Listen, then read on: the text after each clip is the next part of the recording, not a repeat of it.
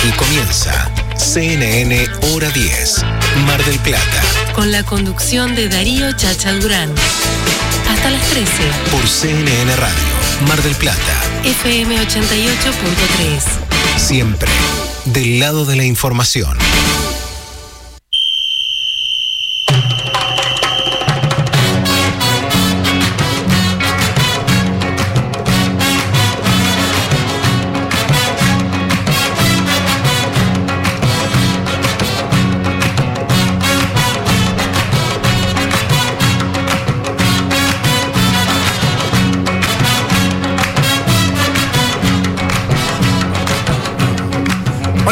Les va? Muy, pero muy buenos días. Bienvenidos a esta nueva edición de Hora 10 aquí en CNN Radio Mar del Plata y para toda la provincia de Buenos Aires, para todo el planeta a través de las aplicaciones. Nos conectamos con un feedback, con un ida y vuelta de noticias, actualidad, información. Nos quedamos hasta la una de la tarde poniéndole aire para que tengas un gran fin de semana.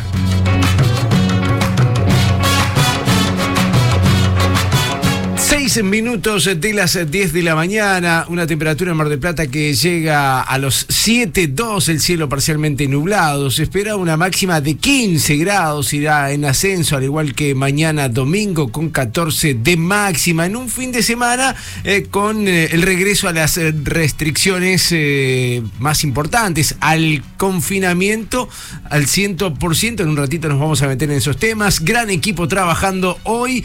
Eh, voy a saludar a Gustavo Nicolosi en los controles, allí haciendo todo lo posible para que esto técnicamente salga perfecto. Está María Laura Lago, la mismísima Mary Lake en la producción, generando informes, conectándose con los entrevistados que hoy tenemos para charlar.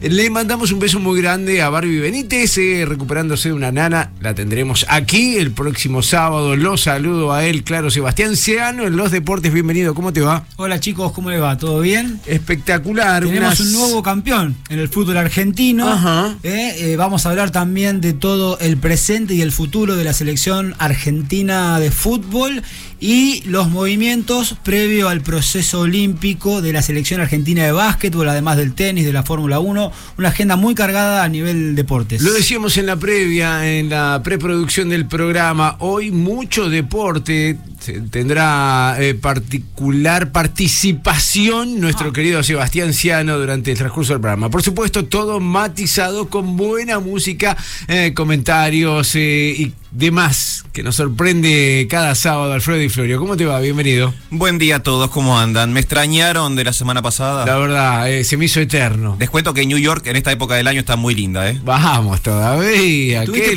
lindo. Sí, sí, por supuesto, Ah, claro. ¿A que no les trajo nada a ustedes? A mí no me trajo nada. Ah, a mí ¿no? sí. Ah. A mí sí. Ah, perdón, metí la pata. Y bueno, perdón, ¿eh? no, no alcanzó para todos. Eh, musicalmente hablando, a Hoy pleno. tenemos de todo, novedades, informaciones, noticias y hoy cerramos con un cover. Hoy vamos al género rubro cover, muy lindo cover el día de hoy, ¿eh? Me encanta. Buena propuesta, mucha información, aire para comenzar el fin de semana. Hora 10 aquí en CNN Radio. Hasta las 13. CNN Hora 10, Mar del Plata. CNN Radio. Siempre. Siempre del lado de la información.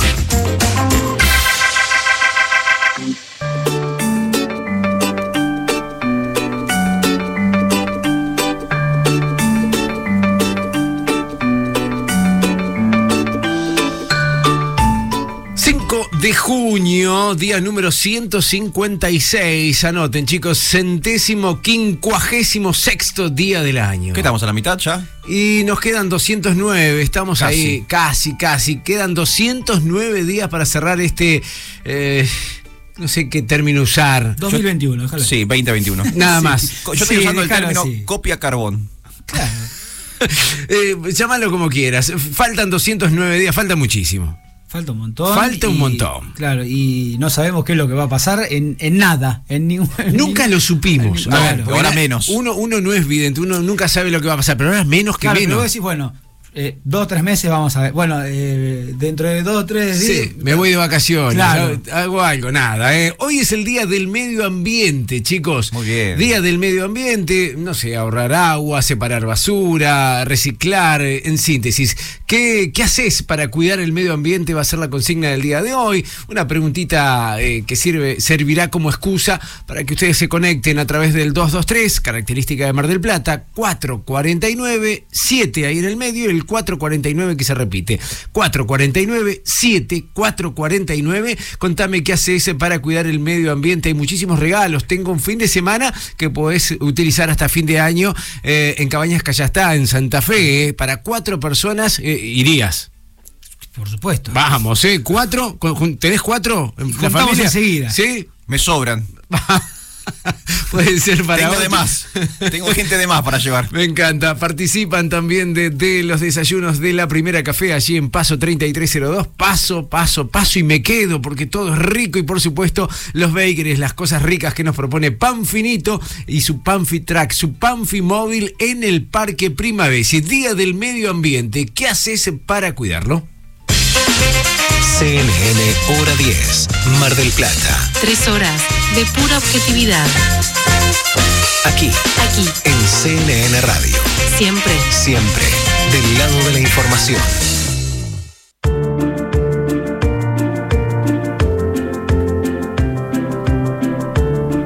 Muchos temas para charlar eh, en esta jornada. Bueno, fin de semana de confinamiento estricto, eh, nada de actividades económicas, comerciales, industriales, servicios culturales, deportivas, religiosas. Más allá que en Mar del Plata algunos comercios decidieron abrir eh, y, mm, relacionados al rubro gastronómico. Sí, eh, sobre todo esta semana se había hablado de una especie de, entre comillas, rebelión de, del parte del gremio y- y es lógico. La vacuna Sputnik B comienza a producirse en la provincia de Buenos Aires. Estaremos hablando de esto. una firma que hace que mañana estén, llegando a la República Argentina eh, eh, la, la- la fórmula mágica para la producción de vacunas aquí en el país. También vamos a hablar de las vacaciones de invierno porque el gobierno autorizó a, a las provincias a modificar las fechas, eh, el adelantamiento y la extensión.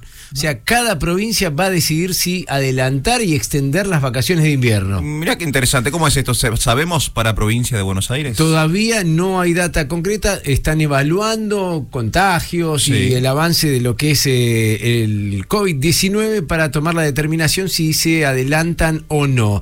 Hablando de la provincia de Buenos Aires, eh, se firmó un acuerdo para comprar 10 millones de vacunas indias. Vamos a estar hablando en un ratito nada más de esto. También eh, lo decía ayer eh, nuestro querido Seba sobre los mayores de, de 70 años sin turno que van a poder vacunarse. Eh, Sí, eh, eso es lo que había anunciado Axel Kisilov, ¿no? Sí, señor. y, Bueno, así que aparentemente tenemos, Tenemos de sobra. una cantidad bastante grande de vacunas. En Mar del Plata, 16.400 dosis llegaron el día de ayer. eh, lo comunicó Manino Iriar, eh, que, quien es el encargado del transporte, de la parte de correo argentino eh, aquí a nuestra ciudad. Después vamos a estar hablando de esto. A diferencia de lo que pasa en algunas provincias, Córdoba suspende todo por dos semanas. Todo, todo cerrado, clases presenciales, reuniones sociales, familiares, cerrado de 20 a 6, eh, suena raro, ¿no? La provincia cerrada Sí. la provincia cerrada. Eh, por otra parte, también ocurren cosas en otras provincias de la República Argentina que Tierra del Fuego va a vacunar a personas desde los 45 años sin factores de riesgo. A todos, a quien sea. A todos. Muy bien. eh, Bueno, eso te marca los distintos niveles que, en los Claro. que estamos a nivel país, ¿no? Claro. Algunos más abiertos, otros más cerrados, otro con mayor plan de vacunación, otro con menos. Nos vamos a meter en Mar del Plata. En un ratito vamos a hablar de, de los 366 nuevos casos de COVID-19, cuare- 461 recuperados. Ha bajado un poquito, teníamos la del- hace unos días 400 y, y algo. Eh, las 16.000 vacunas, te lo comentaba hace instantes nada más. Un centro de hisopado gratuito en el Instituto UNSUE. Es Muy importante, bien, con resultados a los 15 minutos te dan el resultado. ¿eh? Eh, te vamos a estar dando detalles, eh, eh, los horarios y demás. Repito, nuevo centro de hisopado COVID-19 en el Instituto UNSUED. Eh, hablaremos y seguramente debatiremos el aumento del boleto. La, la verdad que, que Te llama la aviso que estoy en contra, ¿eh? Si es, vamos a debatir, yo soy el que te- quiere estar en contra. 70% de aumento, chicos. Carísimo. 70, eh, eh, pasará a 51,80 para llegar al 30 de septiembre a 59,90. Vamos a meternos eh, también en otros temas sobre la vigilia de padres y alumnos en colegios privados eh, para la vuelta de clases presenciales. Y después hablaremos de cosas que tienen que ver con el exterior. Se vienen las elecciones en Perú. Mañana, eh, Castillo, Fujimori. Mm, Hay, hay detalles importantes. Fujimori sigue en carrera. La hija en este Ah. caso, eh, Keiko Fujimori. Mira vos. Eh, y también vamos a estar hablando de Nicolás Maduro, que fue denunciado por vacunar únicamente a quienes tienen el carnet de la patria. Sí, El carnet de la patria. ellos dan un carnet. Dios ellos- mío. Ellos dan un carnet que dice carnet de la patria y así te vas a poder vacunar. Eh, hablaremos de tantísimas cosas, entre ellas la nueva aplicación Twitter Blue que vas a poder borrar algo que escribís, pero si pagás. Después te lo cuento. También la suspensión de ¿De qué? la cuenta de Facebook de Donald Trump. Eh, Uh, hasta, Ya la habían suspendido la de Twitter. Sí, bueno, Oh. Pobre, no lo dejan expresarse. hasta el 2023. Y después algo que eh, lo, lo- lo separé. Son dos temas que quiero charlar. Esto no puede pasar desapercibido. Errores al querer hacer primeros auxilios. Eh, Uh, Uno dice, Gravísimo. es, es terrible. Es terrible. Dice, Le, le sangra la nariz. ¿Qué, qué hace uno? Eh, cabeza para atrás. Bueno, ahí está. ¿No? ¡Horror! Acabas de matar a alguien. Uh, Claro, bueno, eh, perdón, tengo perdón, chicos, perdón. cinco errores gravísimos a la hora de los primeros auxilios. Voy a cerrar con esto, que tiene que ver con que los eh, productos Nestlé, varios de los Sí. productos reconocidos eh, de la firma esta, eh, reconoce que no son saludables. La misma firma lo reconoce y dice el 60% de los productos nuestros no son saludables. Uno dice Nestlé, es bueno. Nestlé, es- claro, es, es calidad, es marca de calidad. Claro, Nestum. Más bueno que el Nestum.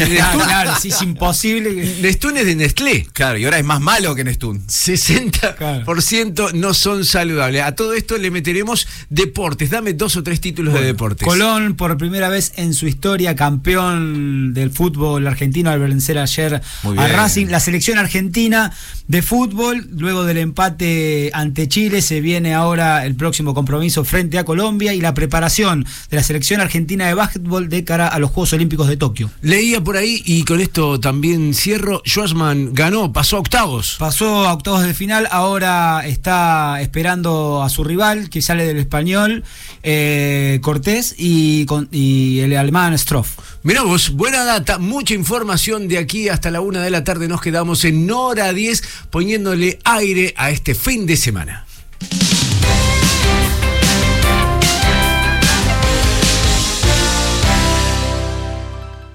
JCK Electrónica, informática, telefonía celular, electrogar, iluminación, audio y más. Mira todo en electrónicajck.com. Reservalo por WhatsApp al 223-541-0777 y buscanos en las redes sociales.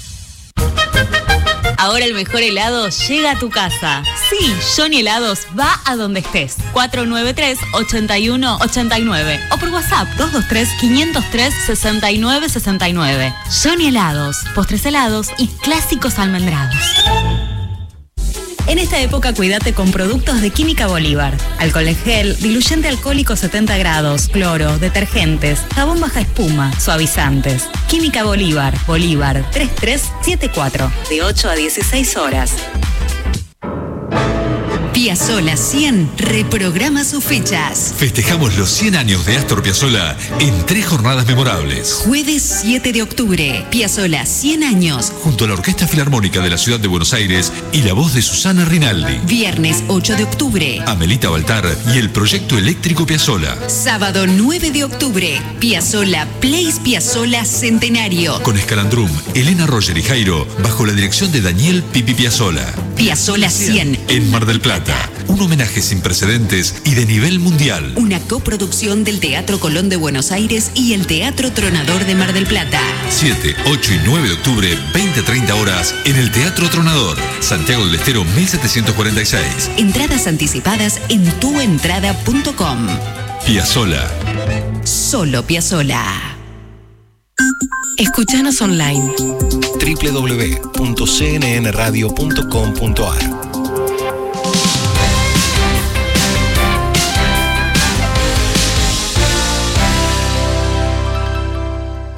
Estás escuchando CNN Hora 10.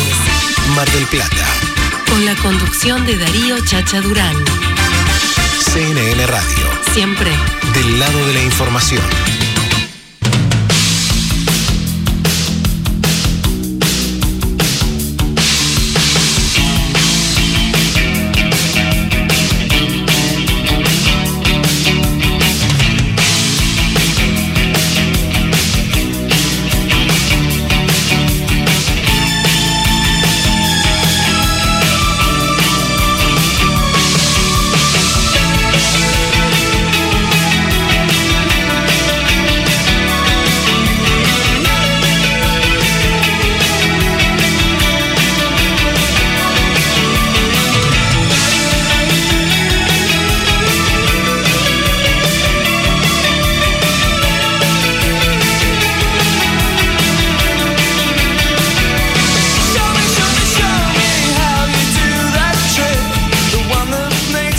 Suena de fondo es el super clásico Just Like Heaven de The Cure. Y tenemos esta canción al aire, chacha, porque esta semana hubo novedades del grupo y también de su cantante, Robert Smith.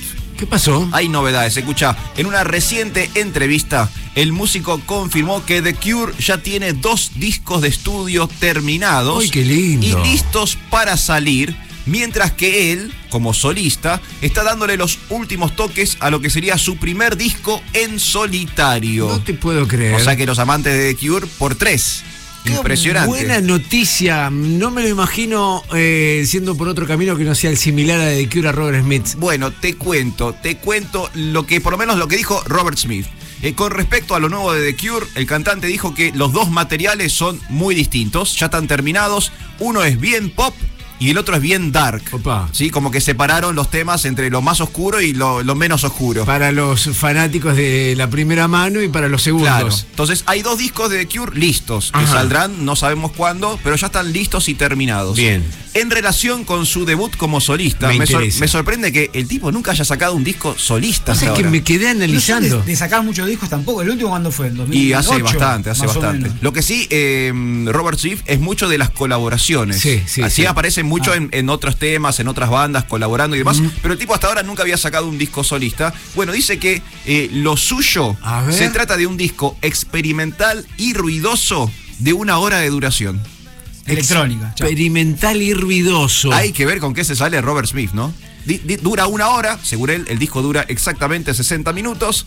Es un disco experimental y ruidoso. Me, me suena a, a cualquier trabajo que, que- que pueda llegar a ser, eh, salvando las diferencias, eh, Tom mí- York. A mí, Ah. a mí me va que es una cosa más como industrial, más tipo Nine Inch Nails. Opa. Y instrumental, digo, eh, experimental y ruidoso me va por ese lado. Sí, sí, sí. Así que bueno, veremos. No hay fecha de salida de nada de esto. Pero sabemos que The Cure ya tiene dos discos listos y que Robert Smith, su cantante, se va a lanzar como solista.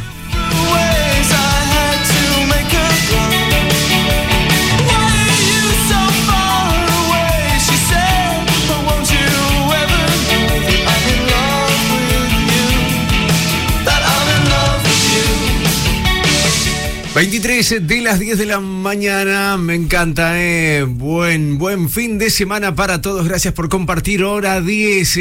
Y hablando de compartir, el pasado sábado el, el ex eh, presidente Mauricio Macri estuvo presente en la mesa de Mirta Legrand. Allí arremetió contra Alberto Fernández, actual primer mandatario de la Argentina, y principalmente hizo hincapié en los acuerdos con el Fondo Monetario Internacional. Escuchamos la voz del ex presidente Mauricio Macri.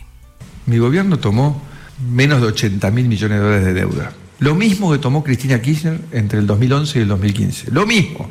Y lo mismo que tomaron los otros gobiernos que tuvieron antes hasta sumar 320 mil. Si le descuento los holdouts, las deudas con Bolivia, Paraguay, el CIADI, montones de cosas, en realidad nosotros tomamos hasta veintipico mil menos, menos de 50 mil y ella tomó ciento y pico mil, porque también ella dejó montones de deudas donde no estaban registradas. Pero pongámosle empate. Y el fondo, otra mentira estúpida, perversa. Entró a darnos un préstamo porque ya el mundo no nos daba crédito. ¿Y qué usamos? Para pagar las deudas que ya teníamos. Que dos de cada tres dólares venían de gobiernos anteriores. Pagamos deudas que ya teníamos. La prueba está. Es que vos mirás la deuda en diciembre del 2017 y diciembre del 2019 y la deuda de la Argentina es la misma. Así escuchábamos a Mauricio Macri con un ida y vuelta, no pasa de ese lado solamente, pasa del otro lado, de todos lados, de todas las veredas, se culpan, eh, van, vienen y, demás. Lo cierto es que eh, el PRO, y de la mano de Patricia Bullrich, eh, reclamó públicamente a que tome una decisión María Eugenia Vidal, porque de esa manera están trabados los avances y para una nueva postulación en caso de que quiera ser presidente. Candidata. Claro eh, vamos a decidirnos, vamos a ponernos de acuerdo, dice la oposición, si es que queremos enfrentar de alguna manera eh, con más fuerza a lo que es el gobierno actual. Lo cierto es que aparecía allí el ex presidente hablando del Fondo Monetario Internacional.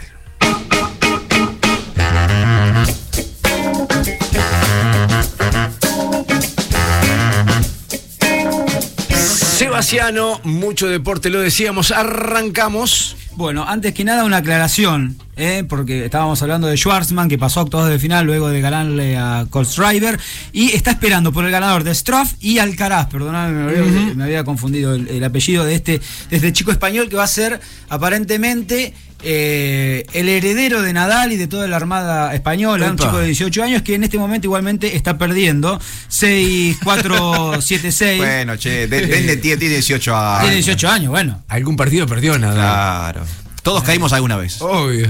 bueno, es Straff el que está ganando, así que por el momento es, el, es el, rival de Peque. Pasamos al fútbol. Dale. Porque, como um, adelantábamos al principio, Colón es el nuevo campeón del fútbol argentino de la Copa de la Liga Profesional, luego de ganarle claramente ayer a Racing por 3 a 0. Y esto, por supuesto, no solamente es noticia por, la finalización del campeonato, sino porque Colón, por primera vez en su historia, se, consagra luego de haber tenido tres subcampeonatos. Muy bien, vamos. ¿sí? De haber descendido en 2014, ¿sí? de haber quedado a las puertas de un título internacional, como fue la Sudamericana 2019. Claro, claro. Y además. Che, qué manera de sufrir, ¿eh?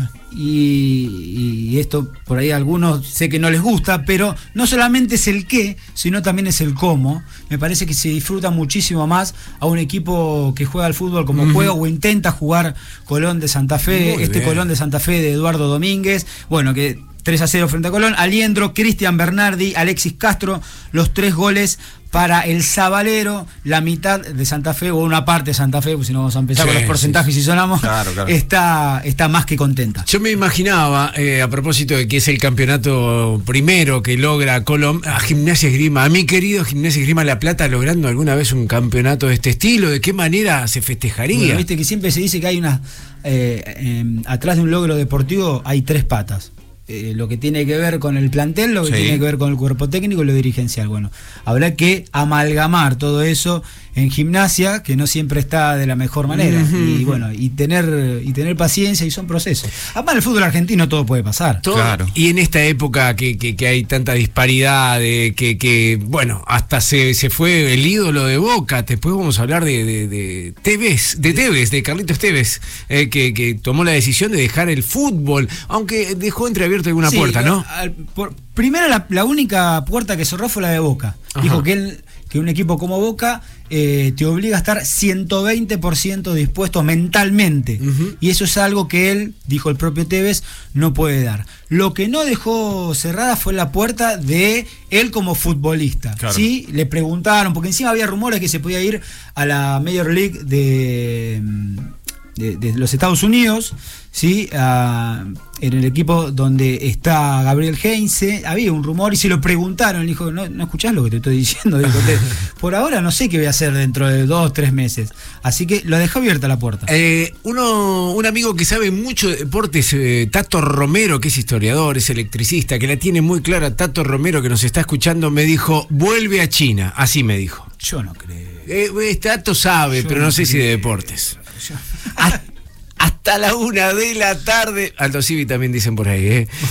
Nos quedamos en CNN Radio, claro que sí, hora 10. Hasta las 13. CNN, hora 10. Mar del Plata.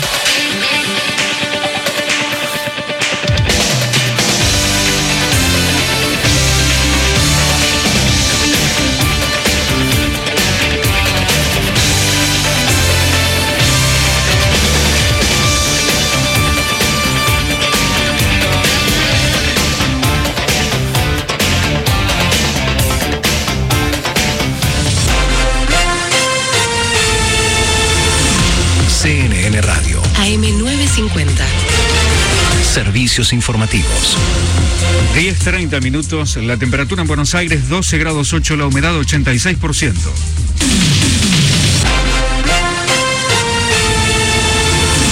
Se vienen nuevos aumentos en telefonía fija, móvil, internet y TV por cable. Lenacom confirmó que la suba será del 3% en junio y del 5% en julio. Asimismo, aclaró que deberán anularse los aumentos unilaterales aplicados en los dos últimos meses.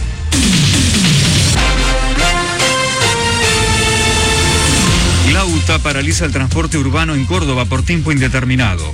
El paro de choferes afecta a los colectivos de la capital provincial y se realiza por el incumplimiento del pago de salarios.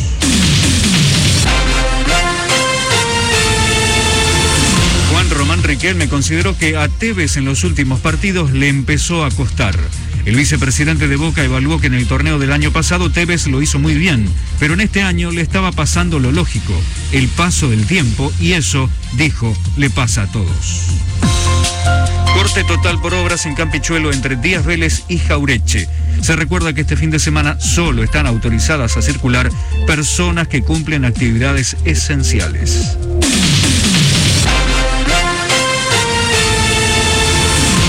Diez 31 minutos, la temperatura 12.8, la humedad 86%, el cielo cubierto, el pronóstico anticipa nublado, inestable, mejorando hacia la tarde, máxima 18 grados.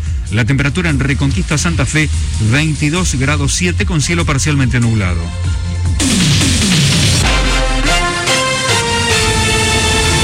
Seguí informado en cnnradio.com.ar. CNN Radio. AM950. Siempre. Siempre. Del lado de la información. CNN Radio llegó a tu televisión. Escuchanos en el canal 900 de Flow, en el segmento Radios. Si tenés cablevisión digital o HD, en el canal 958. Información precisa en tu televisión. CNN Radio. Aquí estamos. Estás escuchando CNN Hora 10. Mar del Plata. Con la conducción de Darío Chacha Durán. CNN Radio. Siempre. Del lado de la información.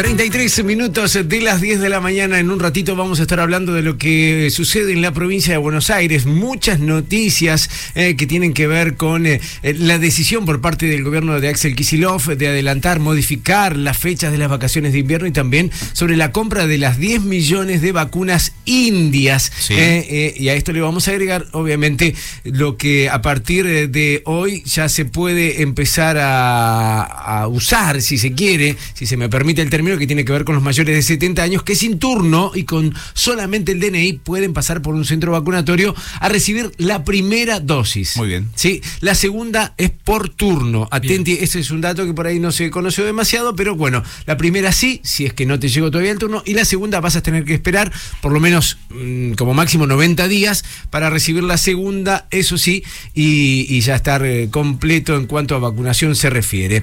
Uno de los temas importantes que tienen que ver con Mar del Plata también tiene, mm, pasa por la vigilia de padres y alumnos en colegios privados por la vuelta de las clases presenciales. Bueno, hay dos colegios, el Instituto Albert Einstein y el Nether Hills, que llevaron adelante presentaciones judiciales contra la suspensión de la presencialidad escolar. ¿eh?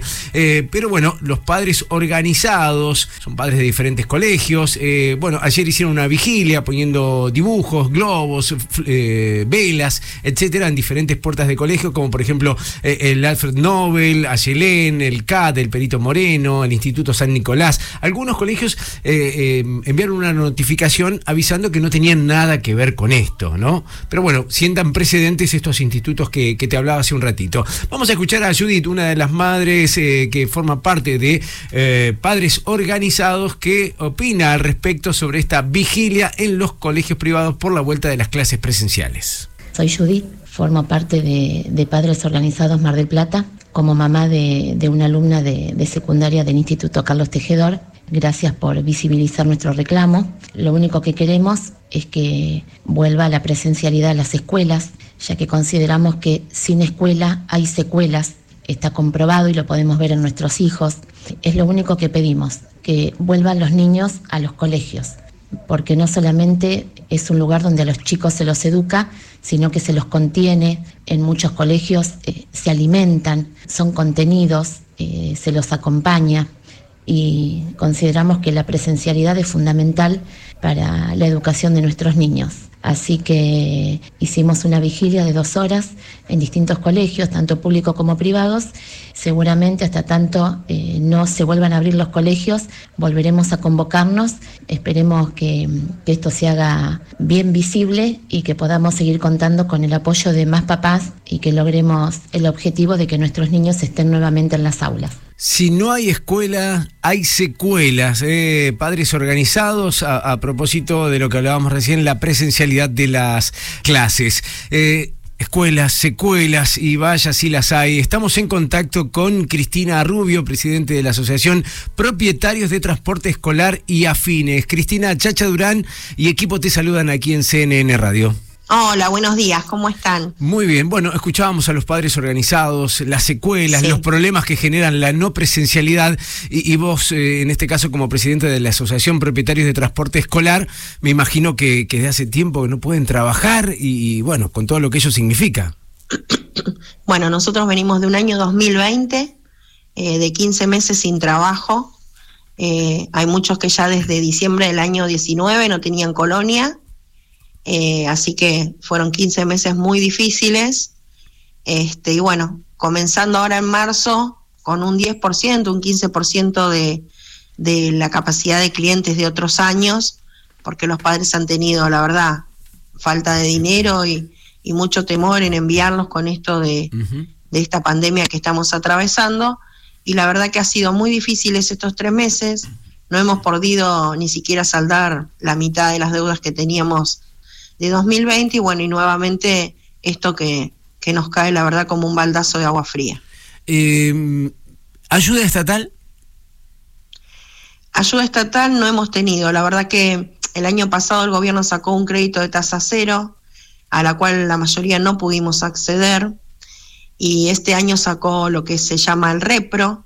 Uh -huh. eh, eh, la verdad que el que no tiene dos cuotas de las seis últimas paga tampoco puede acceder y la mayoría no ha podido pagar el monotributo. Somos todos eh, monotributistas de categoría altas. También por eso el año pasado ninguno pudo acceder a lo que es el IFE. Así que la verdad que en lo que es dinero no hemos tenido ningún tipo de ayuda. Estamos charlando con Estamos en contacto con Cristina Rubio, referente de los transportistas escolares de la ciudad de Mar del Plata. Cristina, consulta que te hago eh, que tiene que ver con lo laboral. ¿Hay alguna alternativa cuando no están llevando niños al, al, colegio que sus unidades puedan utilizarse en algún otro rubro o alguna otra actividad? Es lo que estamos pidiendo desde el año pasado. Si bien el Consejo Deliberante eh, que preside el señor Agustín Neme, que es nuestra es, es de la Comisión de Transporte, el año pasado por el decreto 242 nos habilitó a llevar a personas eh, adultas, porque nosotros como escolares solo podemos transportar escolares. Claro. Eh, la verdad que no hemos tenido suerte porque hay un parque industrial que ya tiene transporte, porque nosotros acá en Mar del Plata también contamos con lo que es servicio privado y también se les ha hecho a ellos muy difíciles este tema del trabajo el año pasado y este, y ya hay un parque automotor en el, en el parque industrial que maneja todo lo que es el personal que es por, con lo único que podríamos decir, bueno, tenemos una posibilidad de trabajo. Nos hemos presentado al municipio, nos hemos ofrecido este año en particular llevar los abuelos a vacunar, nos hemos eh, ofrecido para reforzar lo que es el transporte público de pasajeros en el horario pico, pero eso ya depende de ellos, no de nosotros. Nosotros no queremos ser irrespetuosos con la UTA, no queremos pasar sobre nadie y sobre todo no queremos sacar trabajo queremos tener nuestro propio trabajo. Sí, sí, entiendo. Pero bueno, ¿cuál sería, digamos, un pronóstico de futuro? Porque estoy viendo que eh, no, no, están recibiendo la ayuda monetaria estatal, no están teniendo alternativas de trabajo, los colegios eh, no están teniendo clases presenciales. O sea, de acá a un par de meses, Cristina, ¿cómo, cómo ves vos el futuro de, de tu rubro? La verdad que nosotros le estamos pidiendo al municipio hoy por hoy que tramite el subsidio que, que el intendente Garro dio en La Plata un subsidio que se le dio exclusivamente a los transportistas escolares. Nosotros estamos pidiendo eso, estamos pidiendo que se nos exceptúe el pago de las patentes 2020 y 2021 también para escolares, porque la verdad que nos dieron el año pasado un 50% de beneficio, pero no lo pudimos pagar tampoco, y eso fue hasta el 31 de diciembre. Estamos volviendo a pedir que se nos declare esenciales para el que tenga otra actividad, un club, algo que se habilite, lo puede hacer, y estamos pidiendo sobre todas las cosas que eh, se nos eh, extienda la vida útil de las unidades, porque tampoco las vamos a poder reemplazar. Hoy por hoy es ese nuestro reclamo. Bien, bien. Estamos en diálogo con Cristina Rubio, presidente de la Asociación Propietarios de Transporte Escolar y Afines. Eh, como, como mamá, eh, sabemos que, que, varias veces eh, planteaste opiniones y demás. ¿Cómo, cómo, ¿Cómo ves el hecho de la presencialidad alejado de lo que es el transporte escolar? ¿Crees que es necesario también? Bueno, mira, yo te voy a contar. Bautista, mi hijo, el más chico, tiene 11 años y va a sexto grado a un colegio privado acá en Mar del Plata, el Colegio Perito Moreno el colegio se ha adherido al pedido de presencialidad, pero más allá de, eso, eh, además eh, yo creo que es muy importante para él, porque está en sexto grado, sexto año, es muy importante tener presencialidad para poder pasar a un futuro secundario de forma coherente y de forma realmente que tengan un conocimiento, ¿no? Yo creo que no es lo mismo la ayuda que yo le puedo dar acá en mi casa, si bien la escuela pone mucho empeño, hay Zoom y todo, no es lo mismo que estar sentado con la seño y que la seño pueda explicarle lo que no entiende y poderlo ayudar de otra manera. Obvio, obvio. Eh, Cristina, volviendo un segundito y por último al transporte escolar, ¿van a realizar algún tipo de movilización, reclamo que se pueda visualizar? ¿Van a seguir con eso? Sí, por supuesto. Nosotros este el viernes 28 de mayo entregamos un petitorio al municipio, al Consejo Deliberante, eh, lo entregamos al señor Fernando Muro, con quien también tenemos muy buena predisposición de parte de él, eh, y también al señor Dante Gabán, que es el director de Transporte y Tránsito. Hemos cubierto todas eh, nuestras, nuestras alternativas de pedido, pero la verdad que ha pasado una semana, no hemos tenido una respuesta, no estamos en condiciones de esperar ni 15 días, ni volver a esperar mucho menos 15 meses, así que calculo que en esta semana seguramente hagamos una movilización eh, haciendo un reclamo más estricto. Eh, gracias por este contacto, a disposición para dar a conocer las actividades o aquello que vayan a desarrollar para que, sean reconocidos y tenidos en cuenta. Eh, un beso y un abrazo, un cariño grande. Gracias, un abrazo y gracias, muchas gracias por, por estar presente con nosotros en este momento. Listo, era Cristina. Igualmente, era Cristina Rubio, presidente de la Asociación Propietarios de Transporte Escolar y Afines.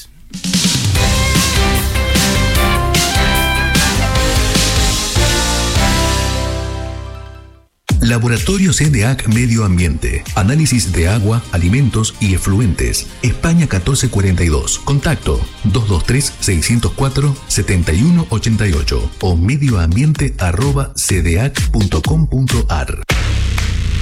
En Pan Finito siempre pasan cosas. Vení y conoce nuestra amplia carta premium. Platos variados, de cocción controlada, cerveza artesanal local y nuestro ya clásico bakery recién horneado.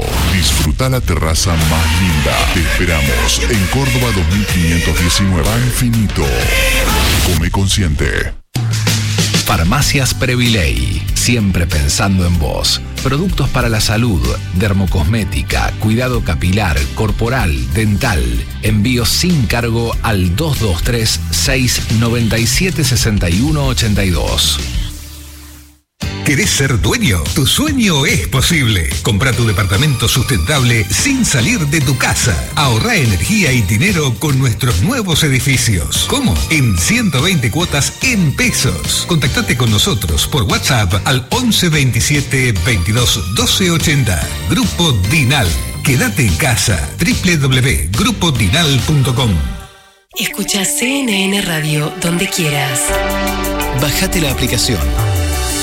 CNN Radio Argentina. En cualquier dispositivo. Disponible en App Store y Play Store.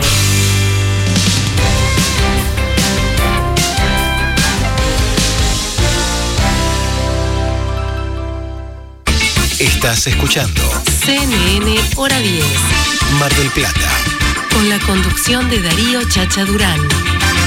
CNN Radio. Siempre. Del lado de la información.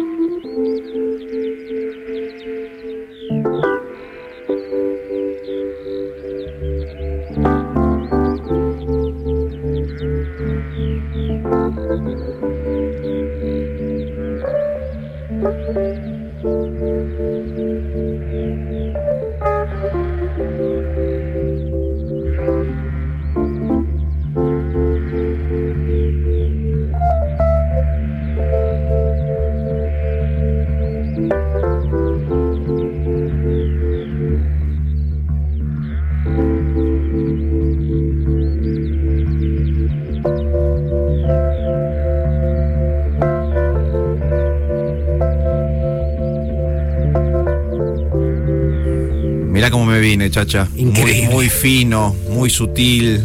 En un momento eh, nos relajamos de una manera Ah. como nunca antes un sábado en hora 10. Me encanta esto. Te cuento que después de varias décadas de tensiones, críticas cruzadas y enemistad, Epa. finalmente parece que Roger Waters y David Gilmour No. de Pink Floyd han hecho las paces. ¿Falta dinero en la caja de ahorro? No sé si son unas paces eh, completas del todo, pero por lo menos lo suficiente, lo suficiente para ponerse de acuerdo en la reedición de Animals. Wow. Disco del año 1977, disco muy lindo de los Pink Floyd. De lo- Fue el disco justo anterior a The Wall. Claro. ¿Sí? Antes de que explotaran así a nivel internacional. Y es el famoso disco del chanchito. El que tiene el chanchito volador en la tapa. Que varias veces lo han llevado a, lo- a los recitales, a las Sí, presentaciones en vivo. Son- claro es, que parte, sí. es parte de su escenografía. Bueno, eh, Animals fue el décimo álbum de estudio de los Pink Floyd. Y atención con esto, hubo tantas peleas internas durante la grabación de ese material que el trabajo no tuvo ni corte de difusión ni gira presentación. Claro, porque pasó medio desapercibido. Yo no sé si lo opacó el siguiente álbum, como vos decías, de Claro. Wall o qué, pero quedó ahí como. Se pelearon tanto, tanto, tanto Roger Waters y David Gilmour durante la grabación de Animals que decidieron que ese disco iba a pasar desapercibido. Se lo sacaron de encima y listo, ya está. ed- editémoslo, vayamos de vacaciones y dejémonos de joder.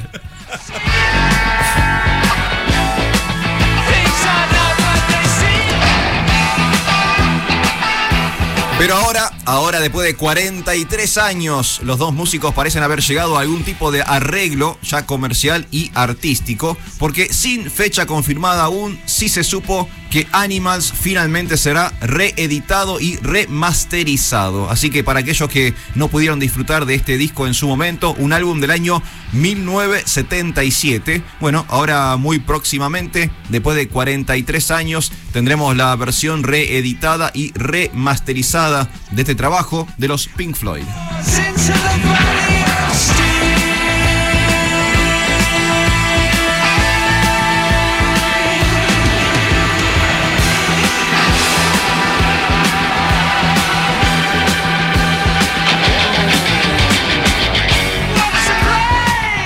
Y nos eh, seguimos metiendo en el mundo de las noticias, de la información, de la actualidad. Eh, hay un informe que, llama poderosamente la atención y tiene que ver con una investigación de la Universidad de Oxford, eh, publicada por la revista científica The Lancet Psychiatry, que dice que uno de cada tres personas que se contagiaron de coronavirus registran secuelas neurológicas o psiquiátricas. Epa, epa. Esto lo confirmó la ministra de Salud de la Nación, Carla Bisotti. Declaró sobre las consecuencias de la pandemia y eh, lo que puede causar en la salud mental. Bueno, esto es un dato que no teníamos hasta ahora. Uno de cada tres se con- que se contagian de coronavirus registran secuelas neurológicas o psiquiátricas. Escuchemos a Carla Bisotti eh, hablar sobre este tema. El gobierno nacional no suscribe que los niños no vayan a clase. El, eh, digamos, el gobierno nacional tiene como prioridad la educación y tiene, digamos, un trabajo muy muy fuerte en lo que es la educación virtual, sin desconocer que el escenario ideal es la presencialidad, pero que hay una pandemia que genera eh, la presencialidad, una movilidad de personas que eh, se ha visto en muchos países y en Argentina también que luego que se inicia esa situación con una movilidad tan importante de personas, aumenta en forma muy importante el número de casos. Problemas de salud mental vamos a tener todos porque estamos viviendo una situación crítica, humanitaria, que no hay precedentes en el siglo. Los adolescentes que no tienen eh, la posibilidad de generar todas las acciones que hacen en la adolescencia, en las juventudes, en relación a lo que significa salir, relacionarse, tener la, vida que tienen los adolescentes y también con la baja percepción de riesgo que tienen los adolescentes en ese sentido, es muy difícil. La verdad es que todos vamos a tener problemas de salud mental, pero hay una pandemia, no hay nadie que sea feliz este, en esta situación o que no esté preocupado. Todos vamos a tener problemas eh, de salud mental duelo, aislamiento, pérdida de ingresos, miedo eh, y trastornos. Eh, según el criterio de los especialistas, esto se puede desarrollar y se desarrolla, para ser precisos, entre eh, uno cada tres personas. Eso, bueno, eso sería psiquiátrico, pero no neurológico, ¿o sí? Eh, el informe habla de secuelas neurológicas y psiquiátricas. a mí me decís que voy a tener problemas neurológicos y me da es una cuestión más sanitaria, como que el bicho me está, afectando la cabeza, es otra cosa. Atención, porque este dato no lo teníamos hasta ahora, eh, es preocupante. Vamos a estar hablando en un ratito de eso porque ahora nos metemos en algo un poco más relajado que tiene que ver con la tecnología y mucha incidencia sobre la actualidad.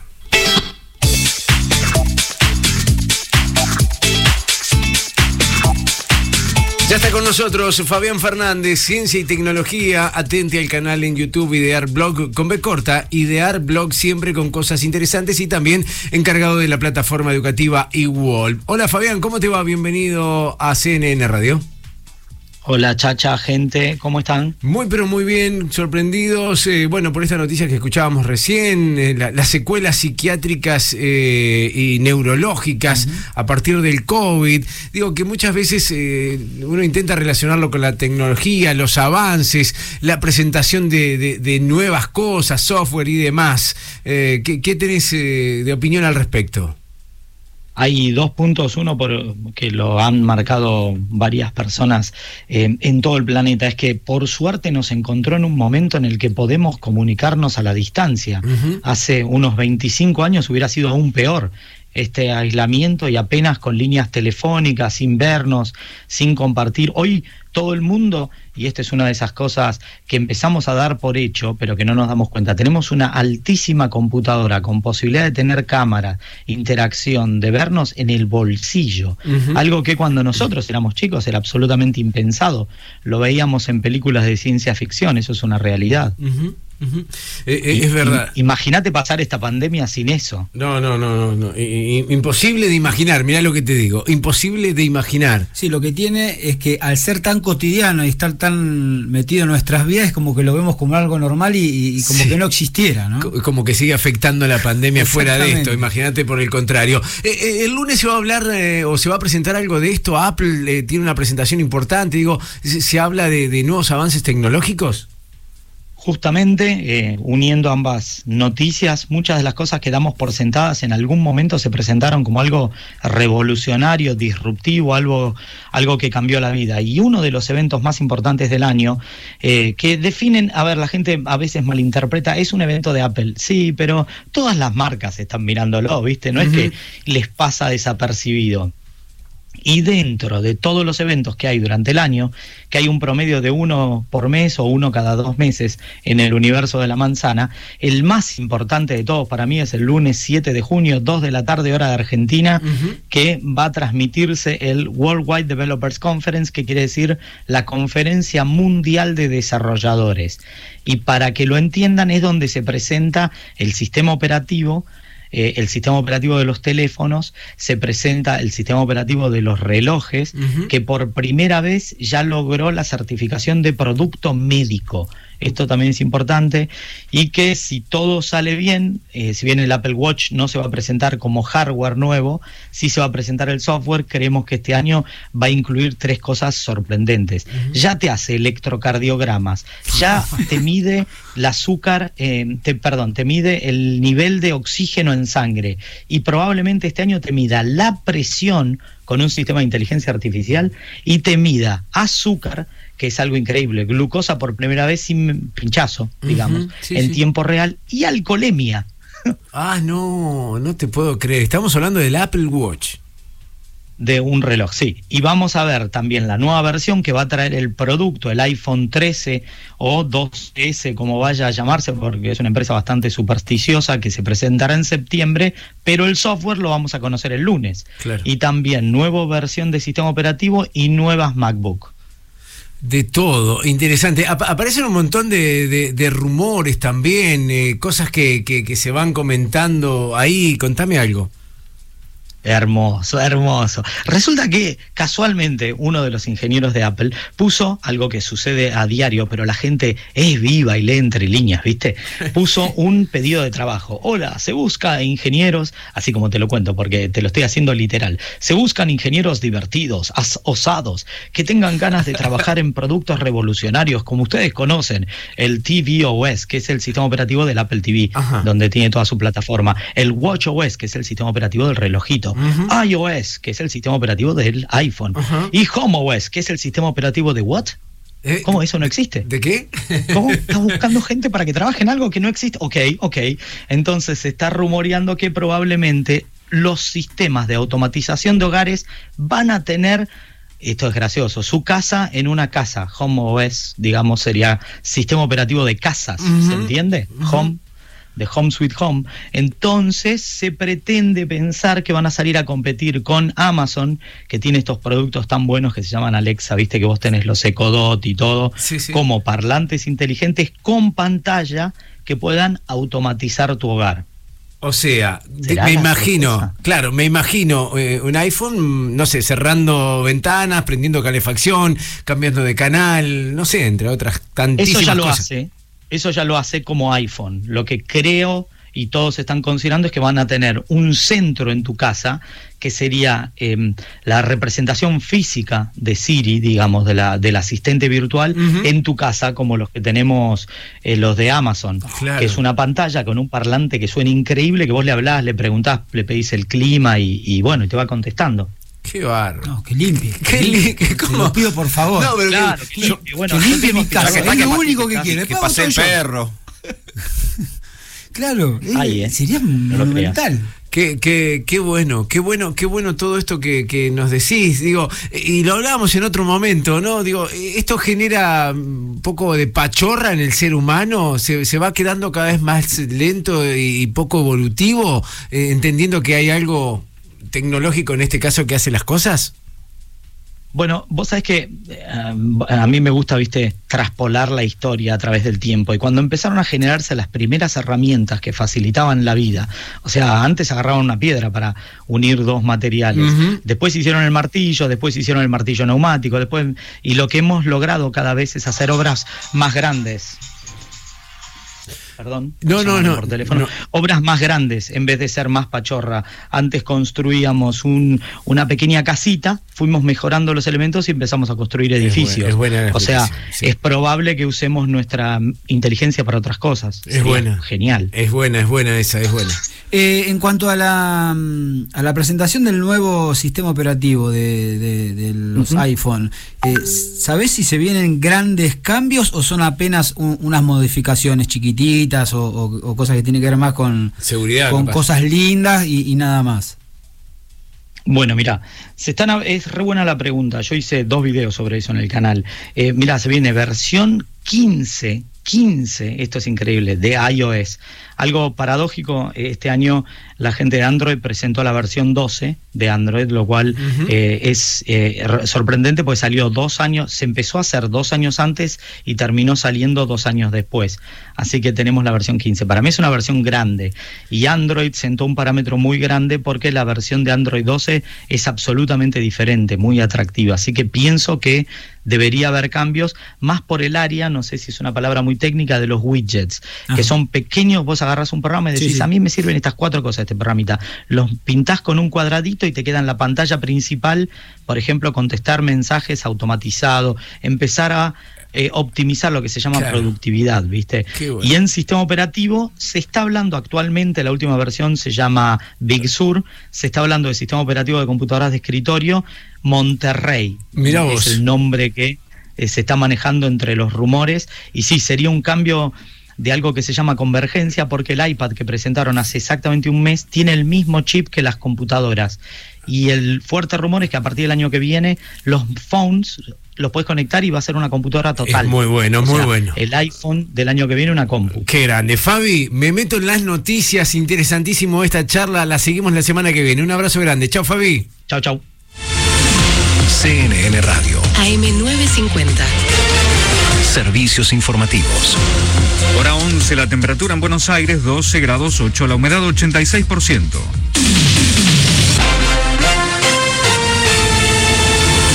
Prometen que a fin de mes comenzaría la distribución de la vacuna Sputnik Argentina. Así lo señaló Marcelo Figueiras, titular del laboratorio Richmond, encargado de desarrollar el fármaco ruso en nuestro país. Indicó que estarían empezando la semana que viene con la producción y si todo sale bien, a fin de mes estarían listos los primeros lotes. En Neuquén, hasta el 13 de junio estarán suspendidas las clases presenciales. Así lo decidió el Consejo Provincial de Educación en el marco de las resoluciones del Consejo Federal de Educación.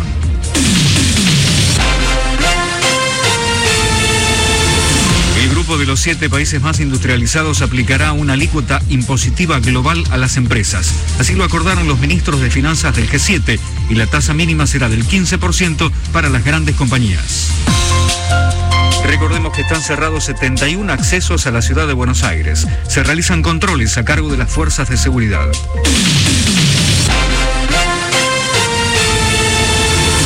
11 de la mañana, 2 minutos, temperatura 12 grados 8, la humedad 86% y el cielo está cubierto. El pronóstico anticipa nublado, inestable, máxima 18 grados. La temperatura en Gualeguaychú, Entre Ríos, 14 grados 4 décimos con cielo cubierto y lluvia.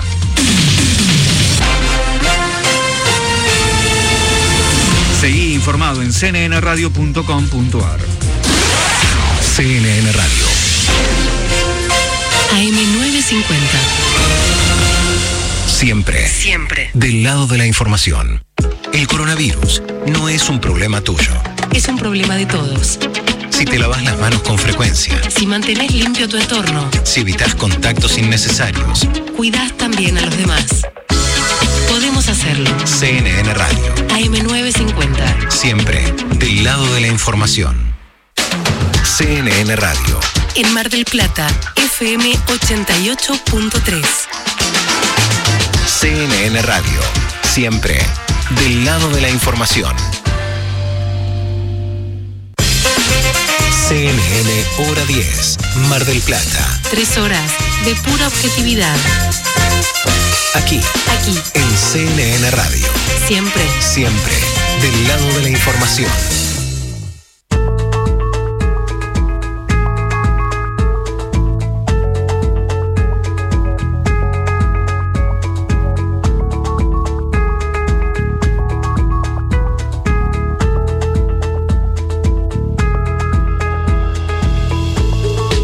Hola Chacha, bueno, buen día para todos. Y en el Día del Medio Ambiente, y siempre tratamos de cuidarnos. Creo que en este tiempo estamos más educados en el sentido de no tirar basura en la calle, de guardarnos el papelito, de esperar a llegar a casa o ver un tacho para tirar eh, las bolsitas con los papeles de las diferentes cosas que por ahí vamos generando. Y de a poquito vamos poniendo el granito de arena. Quizás podríamos hacer más, pero bueno, eh, creo que cada generación va sumando más y más. Saludos. Abrazo grande y gracias a nuestros amigos que se van contactando a través del 223 449 7449 también a través de Instagram CNN hora 10 MDP allí nos escriben participan de los regalos Eh, chicos la- las bombillas la- las lámparas Sí. eh, obsoletas ya las de filamento Sí, Eh, ya está, caducó eso. y eso es eh, realmente eh, un cuidado importante para el medio ambiente. ¿Vos qué haces para cuidar en este Día del Medio Ambiente? Bueno, ¿qué tal? Buen día. Lo que realmente hago por el medio ambiente es cuando voy en el auto y tengo alguna caja de pizza, una lata de gaseosa o algo, no hago como hacen algunos que se resarpan mal, la tiran por la ventana. Yo agarro una bolsita o lo que sea, lo junto y cuando bajo del auto lo tiro en un cesto de basura. Eso es lo que hago, además de tratar de ser un poco limpio, ¿no? Obviamente. Por el medio ambiente. Gracias. eh, realmente eh, suena raro, ¿no? Tirar una caja de Sí, pizza, una lata no, de tirar una caja de pizza por la ventana, che. Yo vamos. cosas chiquitas he visto, ¿eh? No te digo una caja de pizza. Claro. Pero una latita, un. Sí, ¿Cómo se ser, llama? ¿eh? Los, los cartoncitos de juguí. Eso También. lo he visto. Eh, eh, un detalle eh, eh, tiene que ver con limpiar los ceniceros eh, en, en un semáforo, por ejemplo. Y tirarlo por, por la ventana. Por la ventanilla. Eso, eso lo he visto. Horrible. Lo he visto, es más, hace un par de días. Ya me parece horripilante que fumen, se fume. Claro, adentro del auto. adentro del Ya- auto. ya es Terrible. obsoleto, totalmente. Y, y- y limpiar el cenicero del auto es, es terrible. Che, cambiamos eh, de tema. Eh, porque nos vamos a meter en la primera parte de un interesantísimo informe que nos preparó María Laura Lago. Claro que sí, tiene que ver con la crisis socioeconómica del partido de General Pueyrredón. La primera parte tiene que ver con, con este panorama, gastronomía, hotelería. Vamos a escuchar declaraciones exclusivas de Pablo Santín de la agrupación 25 de Mayo y también de Eduardo Palena de la Asociación Empresaria Hotelera Gastronómica. Primera parte, informe María Laura Lago. El pasado lunes 31 de mayo, Mar del Plata y Batán retrocedieron a fase 2 por el fuerte aumento de casos por COVID-19 en las últimas semanas. Algunos de los sectores afectados por las nuevas medidas restrictivas son la gastronomía y la hotelería. ¿Cuál fue el panorama general de los establecimientos estos primeros siete días? Aquí, en Hora 10 Mar del Plata, te lo contamos.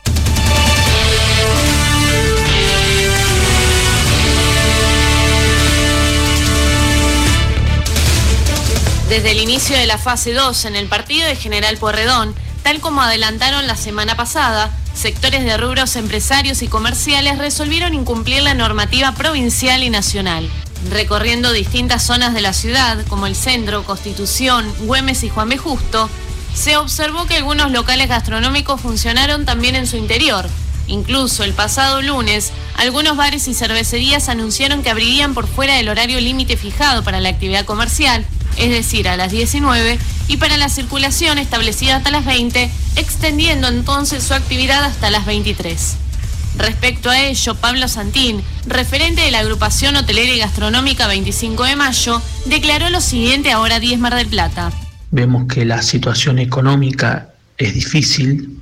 Lo que están haciendo los establecimientos gastronómicos que están abriendo, abriendo en desobediencia a lo que es la fase 2, la verdad es que no se salva nadie con eso.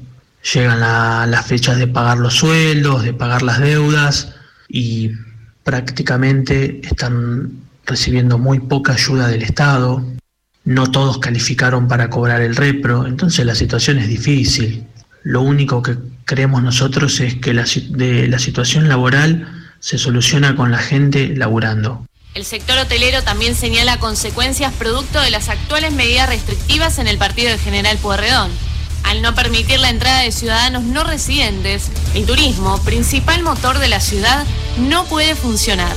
Anteriormente, Eduardo Palena, vicepresidente segundo de la Asociación Empresaria Hotelera Gastronómica, dijo ahora 10 Mar del Plata. La situación nuestra realmente es muy crítica. La hotelería, eh, si sin circulación, eh, no funciona. Estamos peor que el año pasado. El año pasado estábamos cerrados, ahora estamos abiertos, pero sin huéspedes, sin apoyo estatal. Entonces la situación es muy compleja. Fíjate que antes de estas restricciones había 280 hoteles cerrados de los 500 que hay en la ciudad. La actividad hoy está muerta. Mientras tanto, los trabajadores de la hotelería se ven obligados a buscar otros sustentos económicos para sacar adelante a sus familias.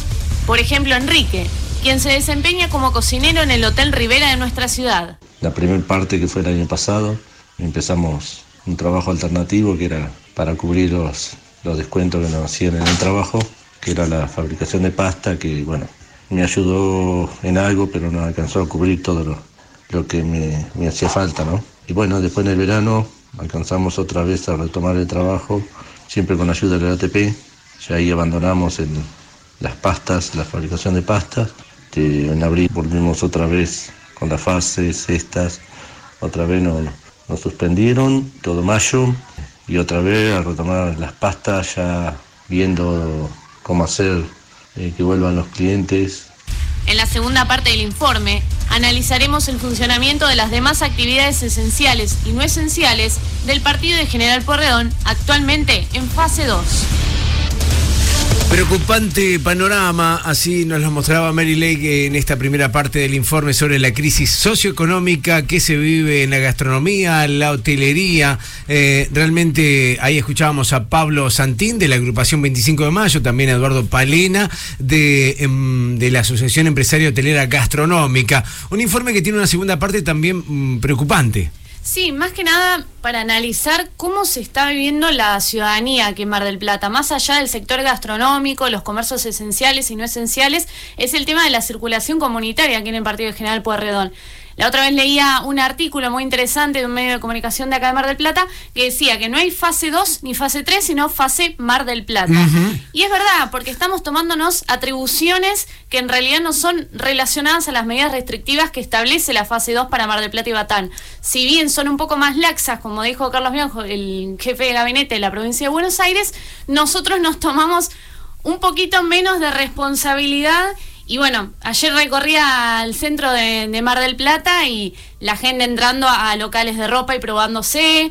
Después también eh, lo mismo con las zapaterías, el shopping de los gallegos con gente adentro comiendo en la cafetería. La verdad que es bastante preocupante porque siguen los aumentos de casos de coronavirus. Fase Mar del Plata. Eh, eh, la mejor de- denominación. eh. En un ratito escuchamos la parte 2, donde es- están las palabras exclusivas de Juan Blas Taladrid, presidente de la UCIP. Así estamos, 11 minutos de las 11 de la mañana.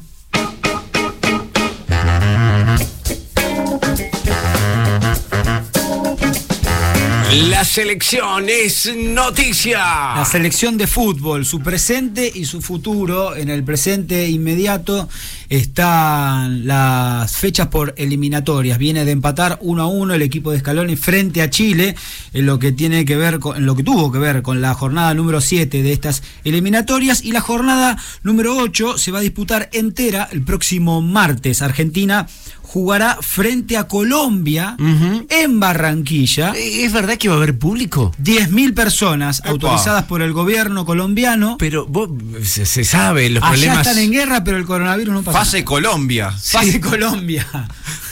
Qué bárbaro, 10.000 personas habilitadas para ir a ver Argentina-Colombia. Así es. Bien. Eh, bueno, en todos lados estamos viendo, en la NBA, en la Sí, sí. Premier League, en recitales y demás, que hay gente. Sí, bueno, pero aquí- generalmente eh, eh, lo Sí, que del otro lado del charco. Claro, del otro bueno, lado. acá también vamos a tener 10.000 personas en Barranquilla, una jornada de 8 que tendrá Ecuador, Perú, también Venezuela, Uruguay, Paraguay, Brasil, Chile y Bolivia. Esto es el martes a partir de las eh, a partir de las 18. Muy bien. ¿eh? Argentina, Colombia. ¿Cómo, ¿Cómo vieron? ¿Viste el partido de la selección, Alfredo? Sé que no mira Por fútbol. supuesto que no. Bien, Alfredo no, no mira, no, no mira. Eh, Gus no le gustó para nada. Eh, a, mí, a mí no me disgustó cómo jugó la selección. ¿eh? Siempre estamos con eso de la falta de identidad. Pero a mí me parece que hay que agarrarse un poco de las palabras de Messi post partido que dijo, mirá, hace un año que no jugamos, el último partido había sido en noviembre, fines de noviembre, por las eliminatorias, eh, y siempre un proceso de selección, esto le pasa a todos los equipos del mundo, cuesta eh, llegar eh, y, y a- y armar... Sí, ensamblar el equipo. Exactamente, y, a- y ensamblar un equipo. Es verdad que se conocen hace rato, que hace tiempo que Sí. viene Scaloni, pero bueno, esto no, no es un, un dato para, para soslayar. En lo que tiene que ver con el futuro, se viene la Copa América. ¡Opa! No se hace en Colombia. No. No se hace en Argentina. No. No se va a disputar en Chile. Che, la se Copa América se va a hacer al final. Se hace a partir del próximo. A partir del próximo 13 de julio. eh, perdón, 13 de junio, dentro de dos semanas, en Brasil. Pero pará, porque hoy leo noticias que los equipos de Brasil, la selección, no va a jugar. Bueno, se, los jugadores desde dijeron la que no. Confederación Brasilera de Fútbol y desde el gobierno Sí, de, no de están de Brasil. No, no, están de acuerdo. Tenían miedo de un boicot del propio equipo brasilero, que el otro día hubo una, un revuelo interno dentro de la concentración. Eh, todos los jugadores se sintieron usados porque nadie le había comentado que había una posibilidad en Brasil de, de- de disputar este certamen. Por eso todos los máximos referentes, Neymar, Thiago Silva, eh, Marquinhos, Casemiro, todos hicieron una reunión y eh, en protesta con la Confederación Brasilera de Fútbol diciéndole cómo no nos comentaron esto, nos usaron y se hablaba de un boicot. Bueno, esto aparentemente eh, las aguas Sí. están un poquito más calmadas las últimas horas, pero bueno, eh, na- na- nada, nada está bien, digamos, en, en- Ujú. en torno a la a la realización de esta Copa América que va a tener el debut argentino el próximo lunes 14 de junio a las 18 horas otra vez frente a Chile. Opa, Sí. eh. Son días complicados, pero horarios más accesibles. Bueno, este lunes a las 18, complicado frente a Chile, más allá de la pandemia. Viernes 18 a las 21 horas ante Uruguay. El siguiente lunes 21 frente a Paraguay a las 21 horas. Y el lunes 28 cerrará la primera fase frente a Bolivia. Mira vos. Así que se hace nomás en Brasil, parece que se calmaron las aguas eh, con los jugadores eh, de, de este país hermano y la selección argentina enfrentando en Colombia eh, a la selección con 10.000 hinchas. Con 10.000, sí, sí, 10.000 personas en, en- en Barranquilla. Increíble, ahí está la data de Sebastiano. En un ratito hablamos de la llegada de 16.000 vacunas Sputnik B a AstraZeneca. Eh, Me, me puse a investigar un poco tarde, después de un año y medio, si era Sputnik 5 o Sputnik B, eh, porque eh, no- me peleé con Mary Lake la semana pasada. Esto no lo debería blanquear al aire. ¿Es Sputnik 5 o no? Eh, no, es B. ¿Es B? Es B. ¿De Yo- la letra B? Es la letra B. eh, yo siempre dije 5 por una cuestión. Estos de- rusos no entienden nada. Claro, por una Se cuestión- equivocaron ellos. Claro. de, de- de- de los satélites, Sí. del envío, de, de la relación con el universo. ¿Y qué significa la B? Vacuna. Ah, bueno. La hicieron bien fácil, ¿eh? Sí, en Argentina dice que es victoria. Claro, también. Eh, eh, pero la B de victoria, pero es vacuna propiamente, eh, como en el inglés Sputnik Vaccine. Sí. Eh, así es la significación de Sputnik B. Bueno, te decía, llegarán hoy 16.400 eh, vacunas eh, Sputnik B y AstraZeneca a Mar del Plata. Y también vamos a estar hablando del nuevo centro de hisopado COVID-19 aquí en la ciudad, en el Instituto UNSUE, donde te darán los resultados a los 15 minutos. Muy bueno. Lo charlamos en un segundo, dale.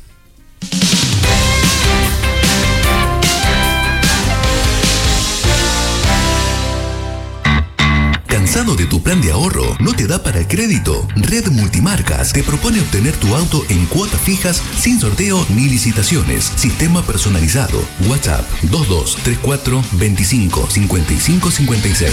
Redmultimarcas.com.ar Regio, helados artesanales, bombones, alfajores, postres y almendrados. Envíos a domicilio 475-9050 y 481-8841. Seguinos en las redes. Helados Regio, los helados de Mar de Plata. Con la compra de un kilo te llevas un cuarto de regalo. Mejora tu casa con los descuentazos de Imepo. Pegamento para cerámica 420 pesos la bolsa. Compras, congelas y retirás cuando quieras. Acopio en Imepo. Ahorro sólido. Seguinos en Facebook. Arroba CNN Radio Argentina.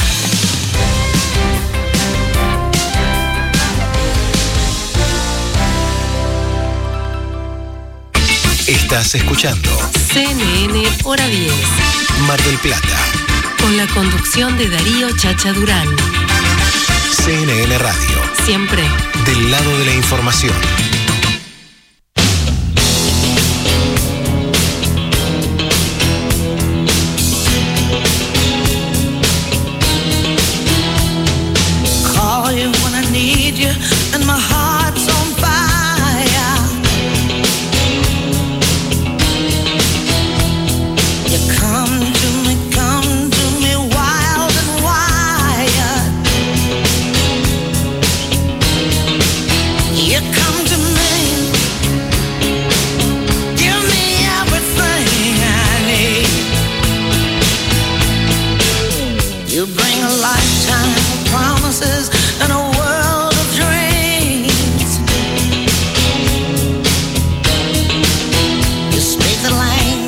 Imagino, Chacha, que esta voz no hace falta presentar. Todos saben que es la inigualable Tina Turner. Ajá, exactamente. Lo que no saben es que la canción que suena de fondo no es la canción original del disco. Es la versión demo. No le prestaste atención. No. Suena un poquito, Pre- ¿eh? Prestale atención. A ver.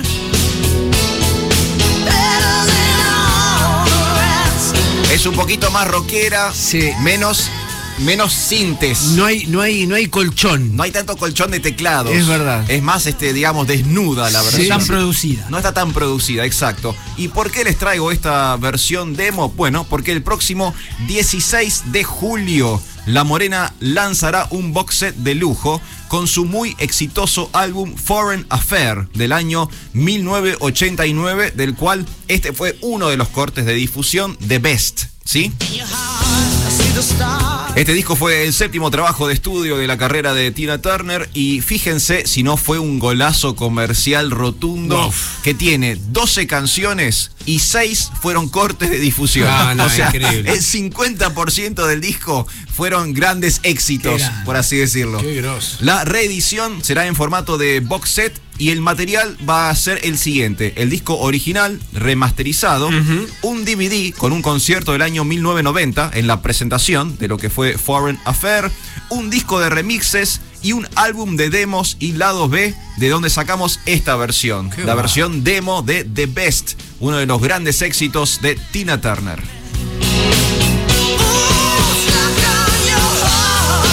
Hablábamos fuera de aire de, de lo difícil de, de la edición de un disco por Sí. grandes artistas. Dábamos el ejemplo de Morrissey. Sí, Morrissey que tiene su disco terminado, pero bueno, eh, almacenado en su casa, porque no tiene sello actualmente. No tiene quien se lo edite. Y me pregunto, a propósito de lo que charlábamos fuera de aire, si, si se venden los box sets. Mirá qué pregunta te hago. ¿eh? Yo creo que va por el lado del, del coleccionista. Sí. Es como el vinilo hoy en día. Es más que de, de colección que de, de- de uso popular. Sí, y sobre todo en estas latitudes donde. Ta- tal cual, más sobre en estas es latitudes. imposible casi Claro. comprar algo así. El otro día estaba escuchando uno de estos vivos, que Sí. de los infinitos vivos por, por Instagram, entre un par de productores bueno, Twitty González. Sí. Eh, y él hablaba del auge de, de las ventas discográficas a nivel mundial. Dice que eh, hay un montón de ventas, sobre todo de vinilo, como decís vos, porque es una pieza coleccionable. eh, pero y, y se da más que nada en el mainstream, ¿no? Digamos, bandas o Sí, sí. artistas demasiado Muy conocidos, pero claro. que sigue habiendo un auge muy, pero muy grande en cuanto a lo que es el formato físico de la. De Exacto. Bueno, disco, me, me acuerdo en su momento cuando apareció Internet, que todo el mundo predecía la muerte del libro, y una de las industrias que más factura hoy por hoy es la industria editorial. O sea, Contra el romanticismo no se puede. claro, exacto. La gente quiere tener cosas en sus manos. Me gusta charlar de esto, me gusta hablar de música, la verdad que la tiene muy clara Alfredo, nos trae cosas novedosas, también nos trae cosas novedosas. Vanessa da la zona. Claro, claro, nos lleva a viajar. Espacioviajes.com. Vanessa, bienvenida a CNN Radio. ¿Cómo estás? Hola Chacha, hola a toda la audiencia, todo el equipo de Hora 10. Bueno, muy bien, este, muy bien aquí transitando este, este sábado, primer sábado de, de junio y por supuesto celebrando el Día Nacional, Día Mundial del Medio Ambiente. Había un periodista este, misionero que siempre decía, no, no digamos medio, digamos entero, porque queremos un país, un, medio, un ambiente entero. Siempre Claro. recuerdo esa frase cuando se acerca este día. Este, bueno, y a pesar de este contexto, Chacha, tenemos eh, siempre novedades, digamos, este, por ahí positivas, podemos decirlo, eh, proyectando también viajes, siempre nos gusta, eh, no obviando esta situación de pandemia y de restricciones, Claro. porque este 31 de mayo se dio una noticia muy importante a nivel nacional, que fue el anuncio de la reapertura de todos los parques nacionales. Noticia que tiene que ver también un poco en relación con, con el día de hoy, ¿no? De- del medio ambiente. Sí, sí, sí, Eh, Y, y digo esto porque el contexto de los parques nacionales también fue eh, el que llevó el año pasado, también en plena pandemia, a hacer la primera apertura turística. Hablemos de que son espacios al aire libre, con mucha naturaleza, mucho lugar para transitar los turistas, ¿no? Por eso este, pusimos en tapa de espaciosviajes.com esta nota justamente con la reapertura de estos parques. Y empezamos a indagar a muchos espacios, sabes que Argentina, ustedes saben que es muy amplia y tiene una gran diversidad de parques nacionales, pero uno de los más emblemáticos sin duda es el Parque Nacional Iguazú, la entrada a las maravillosas cataratas Totalmente. que todo, todos una vez eh, tenemos el deber, creo, en la vida de conocer Obligación. y de volver. ¿eh? Obligación, es obligatorio. Es obligatorio, creo que sí. Bueno, eh, y mm, tenemos la palabra eh, para compartir con, con toda la audiencia de Leopoldo Lucas, es presidente del ente de turismo de Iguazú, que nos habla sobre esta reapertura. A ver. El Parque Nacional Iguazú, que permite la visita a las cataratas del Iguazú, se encuentra abierto y operativo.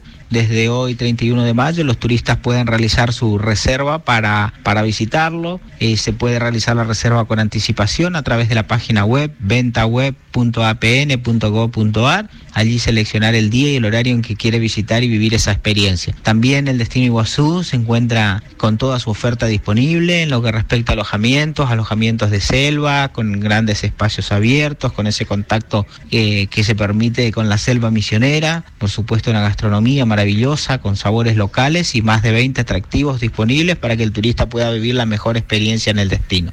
La mejor experiencia, de eso nos habla Leopoldo Lucas, presidente del ente de turismo de Iguazú, que, que a uno, eh, escuchándolo, entendiendo que, que- que está difícil, digo, la, la decisión más que nada, el, el lugar está habilitado, está abierto, está disponible y uno puede viajar. Y hay gente que está viajando.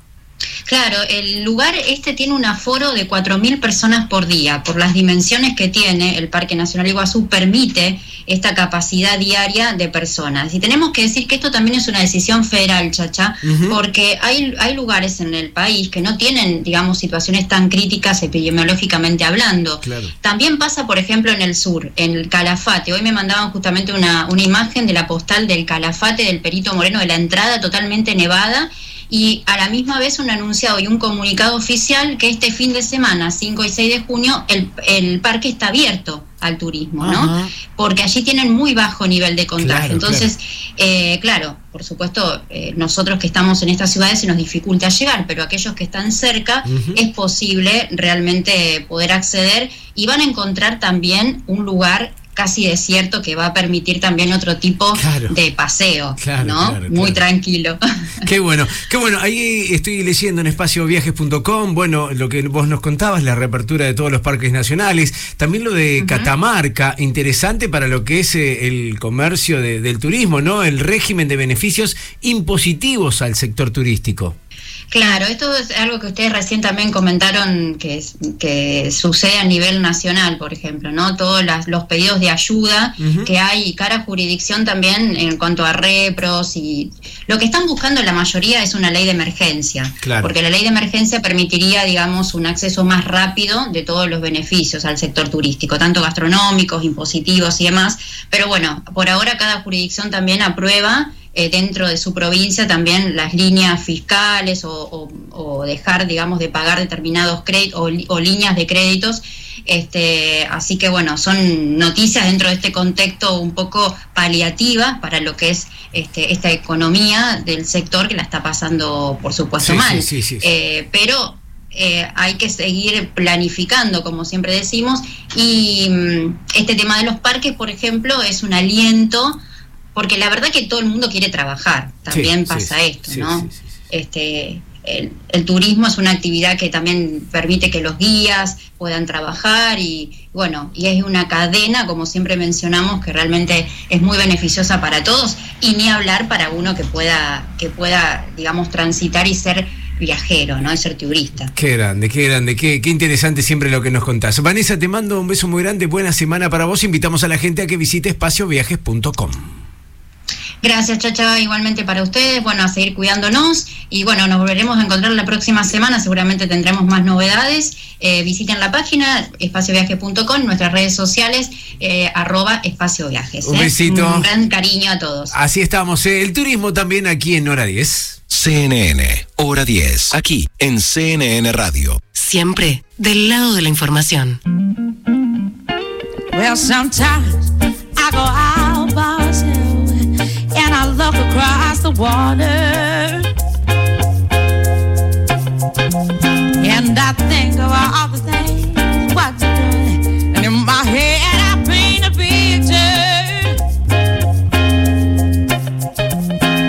Well, since I come home, well, my body's been a mess. And I miss your ginger hair and the way you like the daggers. Won't you come on over? Making a fool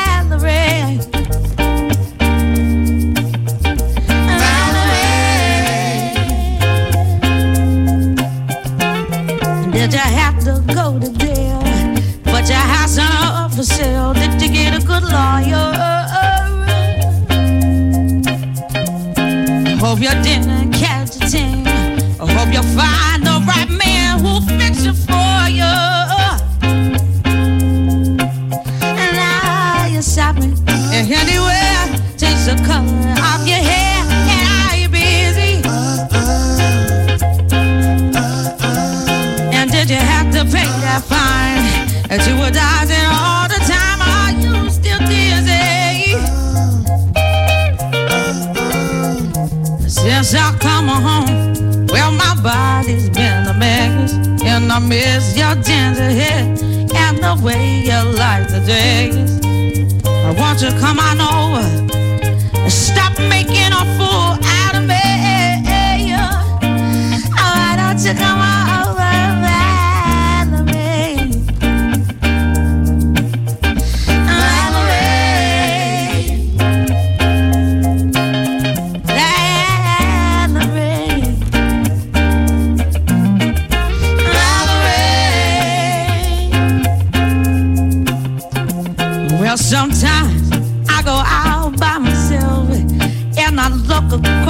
water.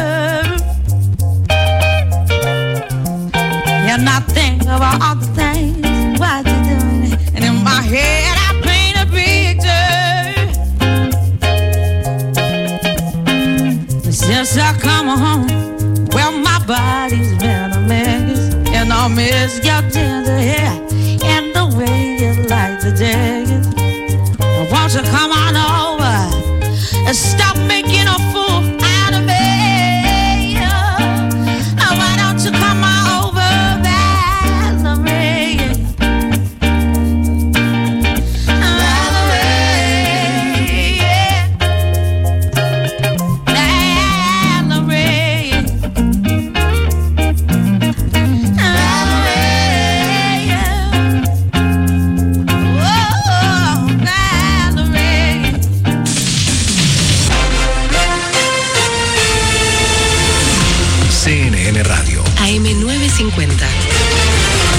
Servicios informativos.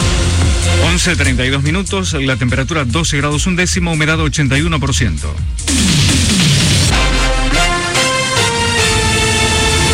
La Argentina avanza en el desarrollo de cuatro vacunas contra el COVID. El ministro de Ciencia y Tecnología, Roberto Salvarezza, detalló que el proyecto más avanzado es el de la Universidad de San Martín. Explicó que requerirá dos dosis y entraría en fase 1 en un año y medio.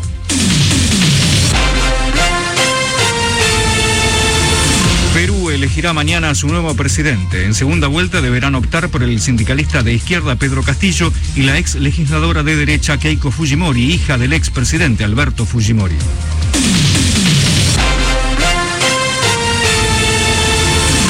Las estrellas de la NBA anunció que no participará de los Juegos Olímpicos. Se trata de LeBron James, cuyo equipo, Los Ángeles Lakers, fue eliminado en los playoffs en primera ronda y anticipó que no integrará el equipo de Estados Unidos en la cita de Tokio.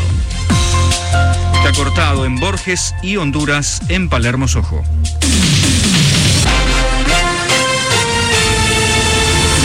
11 y 33 en la mañana, la temperatura 12 grados un décimo, humedad 81%, el cielo está cubierto. El pronóstico anticipa inestable, nublado, máxima 18 grados. La temperatura en San Juan Capital 12 grados con cielo algo nublado. Seguí informado en cnnradio.com.ar. CNN Radio. AM950. Siempre. Siempre. Del lado de la información. No es fácil cambiar de costumbre. Y menos por obligación. Pero el coronavirus nos obliga a hacerlo. Protegete con el brazo o un pañuelo cuando toses o estornudas. No tenés que cuidarte solo vos. Tenés que cuidar a los demás. Podemos hacerlo. CNN Radio. AM950. Siempre del lado de la información. CNN Hora 10.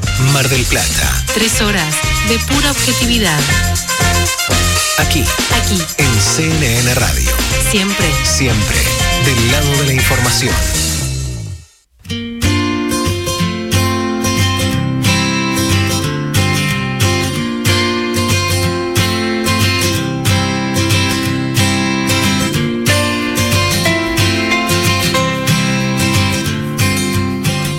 CDAC Medio Ambiente, allí en España, 1442, aquí en la ciudad de Mar del Plata. WhatsAppea, tené en cuenta este número 223-604-7188. 604-7188. Análisis microbiológico de agua, análisis físico-químico también de agua, hisopados de superficies y operarios. Eh, todo, todo lo que tiene que ver con también análisis de efluentes líquidos. CDAC Medio Ambiente, España 1442 medioambiente arroba cdac.com.ar.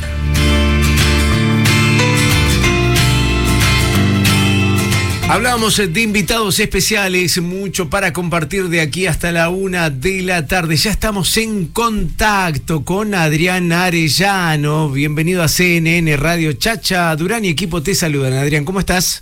Hola Chacha y todos, ¿cómo andan? Muy pero muy bien, la verdad sorprendidos, hablábamos en la previa de, este interesantísimo proyecto junto a Maura Rossi, eh, proyecto Knockout, un mundo de posibilidades en imágenes. Eh, contame de qué se trata, eh, quiero escuchar de, tus palabras la definición de este interesantísimo proyecto. Bien, mira, antes que nada aclarar que un mundo de posibilidades en imágenes es el, el, proyecto madre, el proyecto principal, y de ahí van a desembocar distintas series. En este caso, la serie que arranca, que da inicio a este proyecto, es Knockout, ¿sí? este, que tiene claramente un perfil este, pugilístico, de boxeo o de deporte, pero no todas las series van a ser de deporte ni de boxeo, ¿sí? Porque muchos se creen que va a ser por este, por este perfil, pero no. Eh, un mundo de posibilidades en imágenes básicamente la idea del proyecto que es eh, visualizar las posibilidades que se tiene aún en contextos adversos, ¿no? No se trata solamente de, retratar, sino de visualizar. Y, y, cuando se visualiza, bueno, surgen diferentes sensaciones, diferentes posibilidades. Eh, y cuando uno ve una fotografía, bueno, algo indefectiblemente no, nos pasa, ¿no? Nos traspasa, eh, o nos incomoda, o automáticamente empatizamos con lo que estamos mirando, ¿no? Y hoy en día, y más en este contexto, cuando la imagen es un gran canal de comunicación, creemos que, bueno, es, una buena, es una buena idea donde el fin del proyecto también de alguna manera es ayudar desde diferentes ámbitos. Trabajando en este caso con Knockout, con eh, Ulises Blanco, campeón metropolitano de boxeo, ¿no? Sí, a Ulises lo, conocí el año pasado, le hice unas fotografías eh, casualmente, lo conocí haciendo unas fotos, ahí conocí su historia y realmente me, me, encantó, me, me impactó y, y, me parece que es una historia muy, muy digna de, de contar y de hacer visible también ¿no? lo que hace él en el Bajo Flores, en un lugar difícil, duro, este, donde él pasó un, un, un, tuvo un pasado difícil y bueno, uh -huh. logró resguardarse a través del deporte en el boxeo, este, en este caso puntual. Y así fue como en el 2019 este, terminó logrando el título ¿no? de campeón metropolitano de boxeo. Entonces, eh, el año pasado, lo que lo hace todavía más importante para mí, en medio, justo viene en medio de una pandemia que nos paralizó, que paralizó el planeta, básicamente. Uh -huh él, eh, en vez de estar, quedarse quieto, estático, abrió en el Bajo Flores, justamente en su barrio, eh, el Bajo Flores Boxing Club, para que los chicos, ¿sí? de, cualquier espectro social, eh, pueda concurrir y hacer deporte en, el espacio que él creó. ¿no? Y me parece que es, es alucinante y es, eh, no sé, de, un, de un amor total lo que hizo. Adrián, Sebastián Ciano es mi nombre, ¿cómo te va? Hola, Sebastián. Eh, Adrián, mmm, me parece, eh, digamos, en este proyecto ¿no? que, que están encarando eh, puntualmente con esto del boxeo, que se te plantea, creo, a ver si, si estoy muy errado, dos desafíos. Por un lado, el hecho de contar esta historia tan linda que, que, nos decís. Y por el otro, vos como fotógrafo, siempre se dice que en los reporteros gráficos, a nivel deportivo, eh, lo más difícil de retratar, lo más difícil de, fotografiar para después llevar esto a un diario o a una web es precisamente una pelea de boxeo, ¿no? Así que ahí tenés dos grandes desafíos. Más allá de lo que ahora vas a, no, no, no vas a hacer una, pelea de boxeo, digo, pero están estos dos desafíos. Sí, en realidad para, para cualquier fotógrafo, me atrevo a decir para cualquier fotógrafo, cualquier evento es un desafío, ¿sí? O sea, porque siempre el, el contexto va a ser distinto eh, desde el contexto hasta lo que nosotros consideramos básico, importantísimo para una fotografía, que es la luz, ¿no? Vamos a estar trabajando en, en- en espacios diversos donde, bueno, vamos a tener que aplicar todos los conocimientos este, eh, para lograr lo que nosotros eh, necesitamos o que queremos transmitir, ¿no? Donde la idea es esa. No sé si va a ir tanto por el tema de, este, de, de- no va a entrar dentro De la fotografía deportiva. Claro, ¿sí? claro, claro. Sino más dentro de lo que sería fotografía documental. Sí, sí, ¿sí? ma- Que la fotografía documental es, eh, es más que nada como una especie de entre comillas, eh, denuncia o, o denunciar una situación, ¿no? Contar una situación para que la gente también vea, ¿no? Y a través de esa imagen que impacte, que incomode y que logre justamente empatizar, conectar con lo que nosotros queremos, el que esté viendo una foto con el que está siendo fotografiado, ¿no? Que conecte. Este, y de esa forma lograr que también uno se, se, se pueda acercar y, y colaborar también, ¿por qué no? Con, con, con ellos. Eh, Justamente te quería preguntar eso. eh, ¿Cómo cuenta una foto? ¿Qué es lo que expresa una foto? Y una, una foto, te, mira, inicialmente sí, para mí, ¿no? Si tenés que ir contarla demasiado una foto, eh, ya está. Me parece que cada, cada fotografía como una obra de arte, como un cuadro, eh, es algo que a cada uno lo atraviesa de formas distintas. Y a cada uno que vea distintas fotos, les va a producir distintas sensaciones. Este, desde bienestar hasta el que se le puede caer una lágrima de, de- de la emoción, ¿no? Hemos visto a través de los, de los años eh, pero inmensas eh, diferentes eh, formas de, reaccionar ante una fotografía. Por eso esperamos también ver cómo va a ser la reacción a través de cada una de estas imágenes que van a, a tener seguramente un impacto muy importante, ¿no? Y la idea es eso, ¿no? También es mostrar un poco el contexto en el que están y cómo los chicos y chicas, nenes y nenas del Bajo Flores y no Bajo Flores se acercan, este, y muchos en situaciones muy adversas, ¿no? Ellos como, como chicos menores este, deciden ir al, al, al- al Magro, al Bajo Flores Boxing Club, este, para poder desarrollarse, ¿no? Cuando está bueno, yo pienso en, en que muchas veces un adulto mayor este, se siente totalmente abatido, por llamarlo de alguna forma, eh, eh, o, o bloqueado con, con- ante alguna situación. Y yo pienso en estos chicos, ¿no? Que, que siendo chicos, eh, ellos eligen, ¿no? Este, salir de, distintas situaciones o estar en distintas situaciones, en este caso acercándose al deporte. Me parece súper emocionante. Como, como, como leía por ahí en la información que, que recibíamos de ustedes, una hora más en el gimnasio es una hora menos en la calle. Muy, muy interesante, claro. Sí, mira, me lo, me lo decís y me pone la piel de gallina otra Sí, vez. sí, y mira sí. que es una frase que la tenemos acuñada hace un montón, ¿no? Esa frase está en el Almagro Boxing Club. Ulises Blanco eh, es boxeador del, del Almagro Boxing Club, este, del, del histórico Almagro Boxing Club, y él armó ahora en el Bajo Flores el Bajo Flores Boxing Club justamente para que los chicos se acerquen este, y tomen clases ahí. Como él lo dice, una, sin lugar a dudas, esperamos que así sea una cuna de campeones.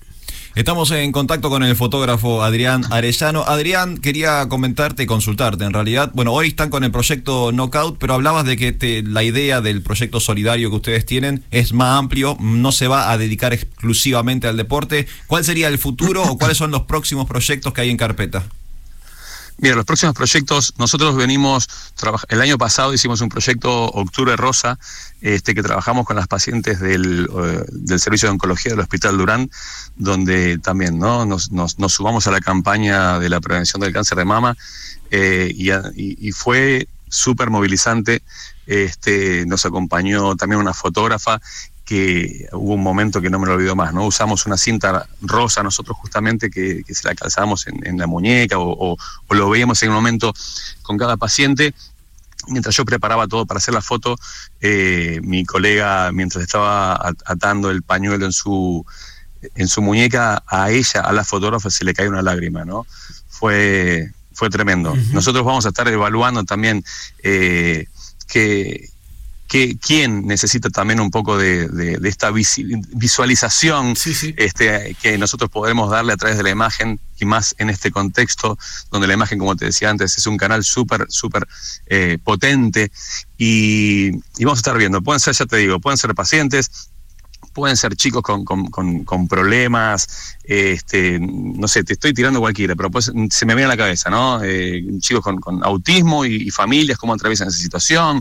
Eh, o sea, documentar un montón de situaciones que no lo tenemos habitualmente. La mayoría de la gente no lo tiene delante de, de sus ojos, ¿no? Y pasa totalmente desapercibido. Y esto me parece que está bueno, ¿no? Tener como una mirada global de todo para no perdernos absolutamente nada de lo que nos pasa y nos atraviesa. Qué bueno, qué bueno. Un mundo de posibilidades en imágenes. Eh, Adrián eh, Arellano, también junto a Maura Rossi, ¿dónde se puede acercar la gente? ¿Dónde puede averiguar un poquito más? ¿A- habili- ¿Redes habilitadas? Sí, la plataforma que, que vamos a estar, que ya estamos usando es en Instagram, obviamente, la plataforma por excelencia de, de- de- de las Sí, sí, imágenes, sí. que es Proyecto Un Mundo en Imágenes, Proyecto Un Mundo en Imágenes, ahí nos pueden encontrar y ver ya algo de material que estamos subiendo. Eh, si no en Instagram también, este, Un Mundo de Posibilidades en Imágenes, en Facebook nos pueden encontrar como Un Mundo de Posibilidades en Imágenes. Y también es, eh, este trabajo obviamente no, no lo hago yo ni, ni Maura los dos solos, sino tenemos este, a Roberto Romero, Alan Levy en prensa, tenemos a Digital Import, que es un importador eh, de tarjetas de memoria que puso a disposición este, su, su parte de sus tarjetas de memoria para nosotros, para que tengamos para trabajar. Este, en soporte físico, eh, Pipo y Astuto es una agencia de publicidad que está en Madrid, que también está colaborando con nosotros, está poniendo, está donando sus horas este, y toda su calidad gráfica para acompañarnos y para poder también darle mucha más calidad y está trabajando en, en lo que a identidad este, respecta a este trabajo. Qué bueno, qué bueno. Lo que necesiten de este espacio a disposición. Adrián, eh, un saludo muy grande, un beso a Maura. Estamos en contacto, ¿eh? Gracias. Gracias por todo, que tengan un hermoso día. Igualmente, Adrián Arellano, Maura Rossi, fotógrafos, proyecto Knockout.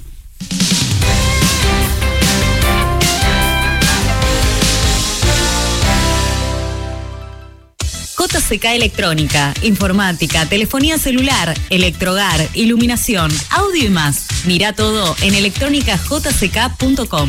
Reservalo por WhatsApp al 223-541-0777 y buscanos en las redes sociales. En esta época cuídate con productos de Química Bolívar. Alcohol en gel, diluyente alcohólico 70 grados, cloro, detergentes, jabón baja espuma, suavizantes. Química Bolívar, Bolívar 3374, de 8 a 16 horas. Ahora el mejor helado llega a tu casa. Sí, Johnny Helados va a donde estés. 493-8189 o por WhatsApp 223-503-6969. Johnny Helados, postres helados y clásicos almendrados. Mientras todo esto pasa, van a pasar unas series buenísimas. Van a pasar partidos de todos los colores. Van a pasarnos noches soñadas. Por eso asegúrate de que todo lo que te puede pasar te agarre en el pico del confort. Ah. Pasa ya por Muebles Manso o seguinos en las redes y ponete cómodo. También podés hacer tu compra online en nuestro renovado sitio, mueblesmanso.com. Seguinos en Twitter. Arroba CNN Radio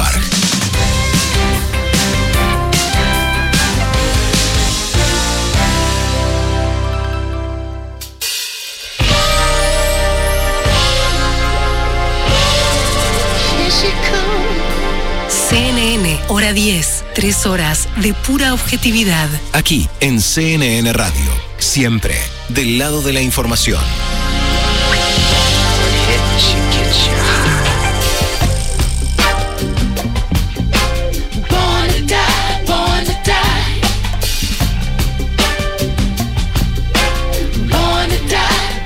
Señor eh, Chacha Durán, compañeros de trabajo, honorable audiencia. Los estoy invitando a escuchar lo nuevo de Prince. ¿Nuevo? Nuevo inédito. No. Nunca escuchado antes. Siempre vivo. Siempre vivo, exactamente. Esto que suena de fondo es la flamante canción llamada Born to Die y va a formar parte de Welcome to America, disco inédito del genio de Minneapolis que se va a estar editando el próximo 30 de julio. Esto es inédito, sale un disco completamente de material nuevo de Prince. ¿Cuántos más habrá seguramente? Cantidad, no? cantidad. Mira, te cuento la historia de Welcome to America, este disco que sale ahora el 30 de julio, fue grabado en el año 2010 pero por alguna razón el músico decidió no editarlo en aquel momento. Luego Prince lamentablemente falleció en el 2016 y ese material hasta hoy había quedado archivado. O sea, ya estaba eh, armado el disco, digamos. Disco terminado, grabado, masterizado, No, todo. no es un compilatorio de temas sueltos. No, es un disco completamente nuevo, con canciones completamente nuevas, en realidad del año 2010, pero por alguna razón Sí, sí, que sí. desconocemos hoy en día, eh, Prince nunca lo editó. ¿Sí? Él después falleció y el material quedó ahí archivado en sus su archivos personales. Este material, este disco será editado en formato CD y vinilo y también para los más fanáticos se podrá conseguir junto a un DVD de un concierto de Prince en California en el año 2011. Mira qué lindo.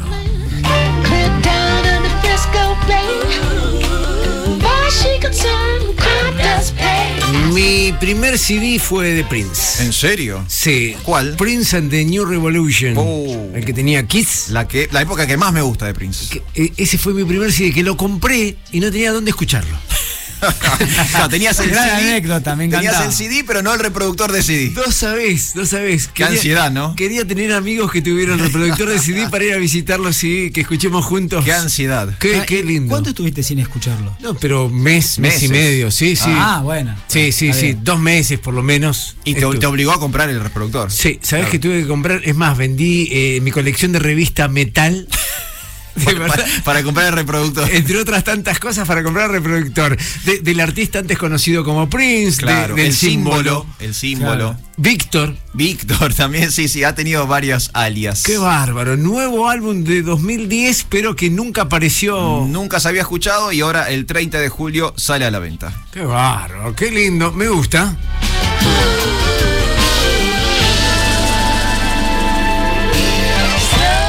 Nos vamos a meter en la segunda parte del informe preparado por María Laura Lago. Claro, crisis socioeconómica del Partido General Pueyrredón. En esta segunda parte eh, hablamos de la fase 2 en Mar del Plata y Batán, cómo se vive desde los comercios esenciales y no esenciales. Y vamos a escuchar declaraciones exclusivas de Juan Blas Taladrid, presidente de la UCIP. Desde el 31 de mayo, Mar del Plata y Batán pasaron a fase 2 por el fuerte incremento en la curva de contagios por coronavirus. ¿Se cumplen o no las nuevas medidas restrictivas sobre el límite horario de circulación y apertura de locales? Desde hora 10 Mar del Plata, observamos el panorama general de los distintos sectores empresariales y comerciales del partido de General Pueyrredón.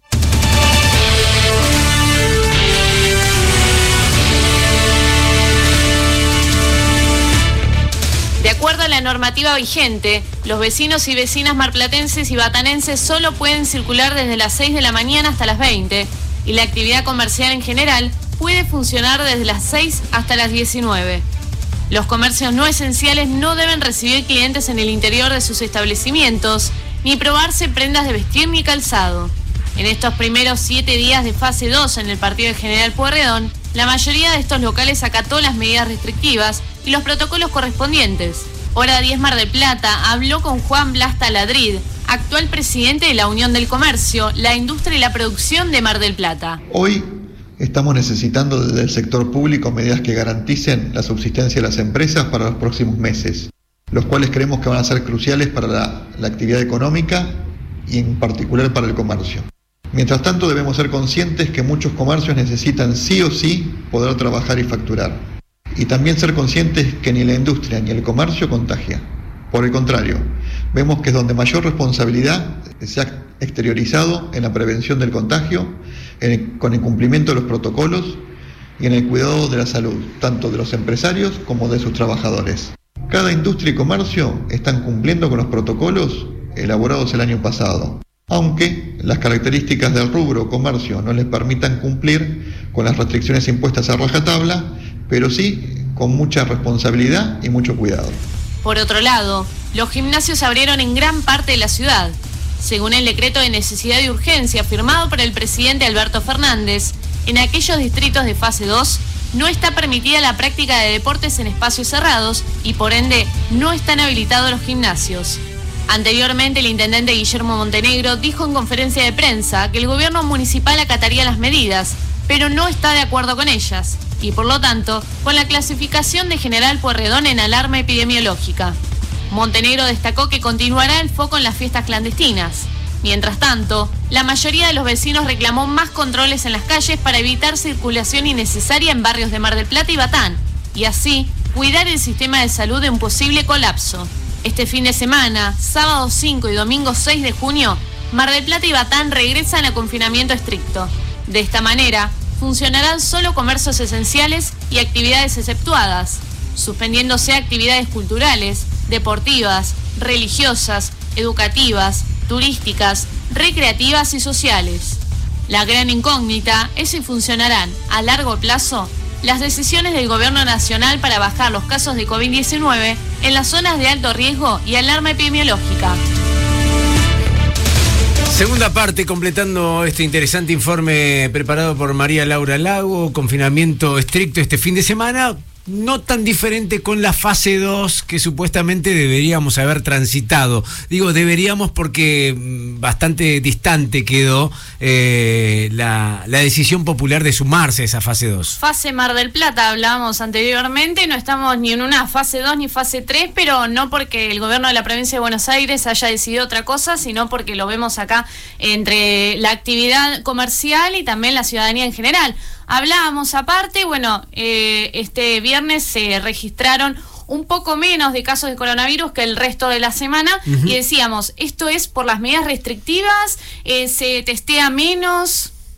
Eh, eh, es un tema, son 366 los casos, tuvimos durante la semana anterior casi 450 eh, y como bien decías vos, tiene que ver con una falta de testeos o que está dando resultado el confinamiento de los nueve días. Bueno, eso no se va a saber y mucho menos después de los testimonios que hemos tenido anteriormente acá en estos micrófonos, donde se hablaba de una eh, info- un- cuando se brinda una información que no es tan que no es tan válida, que la cual no es tan confiable, eh, así que nunca vamos a saber eso. La semana pasada hablábamos con eh, Bonifati, con Santiago Bonifati, y él nos planteaba que iban a controlar, pero tampoco de manera exhaustiva. Es más, el informe lo decía, hacen hincapié en las fiestas clandestinas, no mucho más. Claro, porque en realidad lo que dijo sin decir Guillermo Montenegro es que quiere cuidar el trabajo de los marplatenses, haciendo alusión prácticamente que el gobierno provincial a cargo de Axel Kicillof lo que quiere es encerrarnos y no es la solución. Entonces, no va a ir local por local a fijarse si están cumpliendo o no las medidas, sino más bien en esas reuniones sociales que no están permitidas. Sí, para mí, ¿puedo dar mi opinión? Obvio. Mi, mi opinión personal, yo, Alfredo y Florio. Eh, estoy de acuerdo con eh, vigilar las fiestas clandestinas, que me parece una irresponsabilidad social absoluta. No podemos tener 100 personas saltando, bailando, compartiendo todo en un espacio cerrado en el medio de una pandemia. Estoy de acuerdo con eso. Hay que volver a trabajar, muchachos. Me parece a mí que tenemos que empezar a reactivar la economía. Y eh, como he comentado alguna vez, y lo comenté ayer en un debate familiar interno en mi casa, eh, si tuviéramos, voy a caso hipotético, puedo poner un caso hipotético, si, tuvimos, si tuviéramos en guerra, supongamos que nuestro país ahora está en guerra, ¿en qué invertiría el país, el, el- el gobierno? ¿En qué va a invertir el, el gobierno? Eh, armas. Armas, defensa. Bueno, estamos en el medio de una pandemia. De una enfermedad global. ¿En qué deberíamos estar invirtiendo el presupuesto nacional? En salud. En salud, exactamente. Y tuvimos, vamos para los dos años de esto. Imagínense que estuvimos en un país dos años en guerra y que nuestro gobierno no hubiese invertido en defensa. ¿Qué hubiese pasado con nuestro país? No, no. Nos invaden. Claro, claro. Bueno, acá nos está invadiendo un virus al cual no estamos combatiendo Claro. porque el presupuesto no está yendo al lugar que hoy debería estar yendo. Recién hace un par de días se, se destapó Claro. esto de, de que se pueden vacunar. Después de un tur- año y medio. De, de la llegada. Ahora va- van a sobrar. Ahora vamos a empezar a repartir. No sé, digo, eh, estoy hablando de las vacunas. Eh, hubo una mal, un mal ordenamiento, Sí. digo, de prioridades. Tal cual, ese es el problema. Prioridades tanto a nivel eh, jerárquico, gubernamental, de líderes, y también prioridades del ciudadano, que sabiendo que estamos en el medio de una pandemia, no hagamos una fiesta para 150 personas. Eh, se analiza el martes nuevamente. Teóricamente todos los martes habla Carlos Bianco, que es el jefe de gabinete de la provincia de Buenos Aires, y habla sobre la situación epidemiológica de los distintos distritos bonaerenses. Pero después del confinamiento estricto de nueve días, tienen que pasar 14 días para que el gobierno pueda analizar si realmente funcionó o no, o seguimos con estos fines de semana cerrados e intermitentes. Así estamos. eh, un minuto nada más para llegar a las 12 del mediodía en todo el territorio de la República Argentina.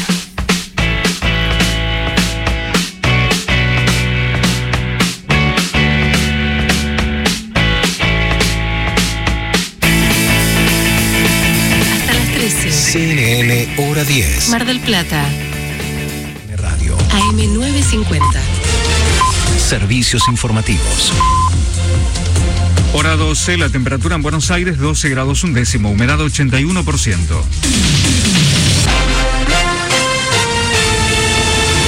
Estiman que con la llegada de vacunas se avanzará más rápido hacia la inmunidad de rebaño. Así lo señaló el titular del laboratorio Richmond, Marcelo Figueiras, encargado de elaborar en nuestro país la vacuna rusa Sputnik. Agregó que todas las vacunas contra el COVID han demostrado que son buenas y que es cuestión de tiempo para que Europa la apruebe. Desarticularon una fiesta clandestina en Mar del Plata. La policía realizó un procedimiento en una vivienda de la calle Mariani al 7000, donde había unos 50 jóvenes de entre 18 y 25 años, después de la denuncia de vecinos al 911. México enfrentará mañana una de las elecciones más grandes de su historia. Casi 95 millones de personas podrán elegir más de 21 mil cargos, entre ellos 15 gobernadores y los 500 miembros de la Cámara de Diputados. Está cortado por manifestación en la zona de Palermo Sojo entre las calles Honduras, Serrano, Gorriti, Tames, Gurruchaga y Borges.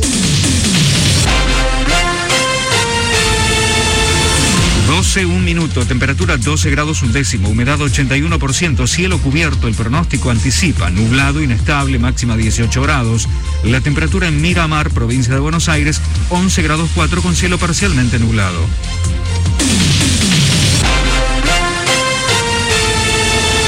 Seguí informado en cnnradio.com.ar. CNN Radio. AM950. Siempre. Siempre. Del lado de la información. El coronavirus no es un problema tuyo. Es un problema de todos. Si te lavas las manos con frecuencia, Si mantenés limpio tu entorno, si evitas contactos innecesarios, cuidás también a los demás. Podemos hacerlo. CNN Radio. AM950. Siempre del lado de la información. CNN Radio. En Mar del Plata, FM 88.3. CNN Radio. Siempre del lado de la información.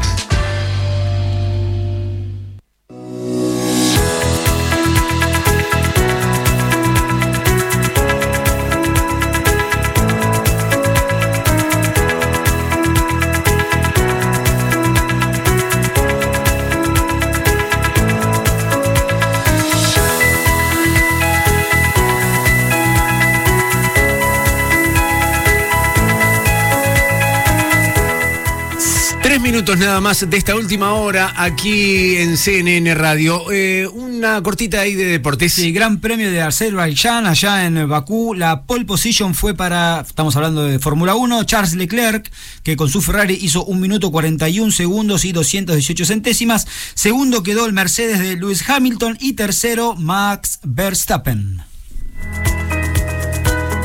Mucha actualidad, mucha información hasta la una de la tarde, invitados especiales. En este caso ya está en contacto con nosotros Juana Isega, diputado de la Nación por Cambiemos. Él presentó un proyecto de ley para evitar muertes por trombofilia. Eh, vamos a saludarlo, claro. Juan, eh, bienvenido a CNN Radio. Chacha Durán y equipo te saludan.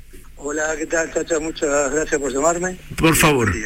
Eh, y gracias por atendernos también. Esto es muy importante. Eh, eh, contanos un, un poquito, por favor, de, de- de este proyecto de ley para evitar muertes por trombofilia. Es un tema que, que por ahí la sociedad no le ha dado la trascendencia que tiene, pero primero quiero aclarar que yo soy abogado y por ahí hay terminología médica que, que me excede, pero pido que se me disculpe si, si alguna cuestión no es muy precisa. Pero estamos trabajando con un grupo importante de personas que están en el tema, entre ellos acá en Mar del Plata, Ivana Rigós, que es la presidenta de la Asociación Civil de Trombofilia de Embarazo Argentina, que está con filiales en todas las provincias del país, con más de 18.000 familias eh, afectadas por esto y que están trabajando por este tema. La, la trombofilia es, una enfermedad que hace que, que se excedan la, la coagulación de la sangre y se provoquen coágulos que, que hacen que son, sean la principal causa de infartos de miocardio, de ACV y de otras enfermedades vinculadas a las obstrucciones de las, de las venas eh, con, con la sangre. Entonces, eh, tiene una gravedad eh, muy importante. eh, las- la salud argentina no tiene prevista su, su tratamiento en el programa médico obligatorio, lo que hace que los médicos no, no interroguen de entrada sobre, sobre esta cuestión, ya que no está cubierta en principio por, por la salud pública, por las obras sociales, por la medicina prepaga, como tratamientos preventivos, y afecta tanto a los hombres como a las mujeres, con más frecuencia a las mujeres, porque también es una de las principales causas de, de interrupciones de embarazos o, o de abortos este, espontáneos, que no son tratados hasta que una mujer no sufre dos o tres lamentables situaciones como esta y, y ahí se empieza a diagnosticar. Y tampoco está previsto la cobertura de, de la farmacología de esto, que es, es muy cara, un tratamiento de, de- a una embarazada con la, con la medicina más común que es la heparina, eh, cuesta más de 60 mil pesos por mes. eh, y, y sobre todo la investigación del tema y una enfermedad que, que- que se agrava con, con los antecedentes familiares y, y que además puede ser adquirida en cualquier momento de la vida, no solamente de nacimiento, sino que, que puede ser también una enfermedad adquirida. Qué, qué- qué interesante y qué preocupante al mismo tiempo. Por- ¿Y pero por qué cree que, que esto no, no, no se trata? ¿Por qué es, eh, esta omisión a algo que, que está entre nosotros? Yo creo que, que pro- probablemente sea porque ha ido eh, creciendo el conocimiento a lo largo del tiempo de, de- de esta enfermedad, que es muy eh, específica. Yo no digo que no se trata, sino que se trata tardíamente, ¿no? Eh, Claro. eh, evidentemente se trata cuando, cuando la enfermedad aparece y se descubre que es luego de haber sufrido varios trastornos en la vida, eh, se trata. Pero también puede ser que, que, que sea tarde, porque suponemos que una persona que tiene un accidente cerebrovascular provocado por, por una trombofilia de nacimiento o adquirida, y ya es tarde, porque aunque ese proceso no Claro. termine en la muerte, eh, probablemente la persona quede con graves eh, secuelas neurológicas, problemas de, de, de motricidad, un montón de cuestiones, y, y también eh, la Organización Mundial de la Salud la tiene en cuenta como una, como que cuatro- una de cada cuatro muertes es provocada por alguna enfermedad vinculada o asociada a la trombofilia, lo que demuestra la gravedad que tiene. Y, y si esto se multiplica también, en el caso de las embarazadas, eh, eh, como decíamos, con los abortos eh, espontáneos, pero también en aquellas personas, mujeres que consumen anticonceptivos orales, que es muy común y, y está indicado por los médicos, este, pueden sufrir, y se, se aumenta la, la posibilidad de sufrir una trombosis por este tipo de, de medicación y un montón de situaciones más en las cuales este, eh, podemos estar presentes ante esta situación grave que, que de ser tratada e investigada como corresponde, se evitaría o se, o se mitigarían muchos de los perjuicios que sufre. Estamos charlando con el diputado de Cambiemos, Juan Aicega. Eh, diputado, le quiero comentar o consultar respecto a cómo llega esta temática eh, a usted, cómo es que usted eh, empieza a trabajar en este proyecto de ley de trombofilia. Decía que es abogado, no es, digamos, profesional de la salud. ¿Cómo es que, se entera de, esta problemática y decide estudiarla un poquito más? Eh, la verdad que eh, nos acercó el tema la, eh, Ivana Rigós, que es la presidenta de la Asociación Civil de Trombofilia y Embarazo de la Argentina, que vive aquí en Mar del Plata junto a nosotros. Hemos trabajado, ella se acercó a trabajar a la Fundación Impoa, a la Fundación Pensar, que estamos trabajando las diversas temáticas que hay y, hay grupos interdisciplinarios.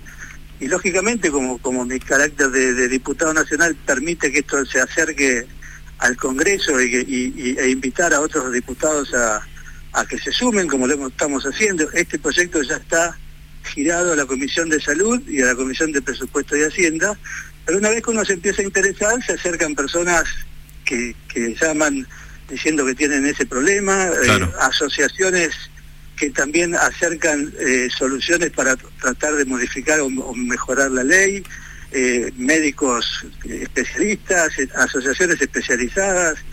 Es un tema que, cobra un volumen muy importante y que además yo creo que una vez que empiece a, motorizarse esto en el, en el Congreso, porque además tenemos que tener en cuenta que el COVID ha agravado esta situación, una de las principales causales de, de- de- fallecimiento en el COVID eh, tiene que ver con, con la formación de alguna trombosis. Entonces, vemos que también esto cobra, cobra intensidad en la emergencia.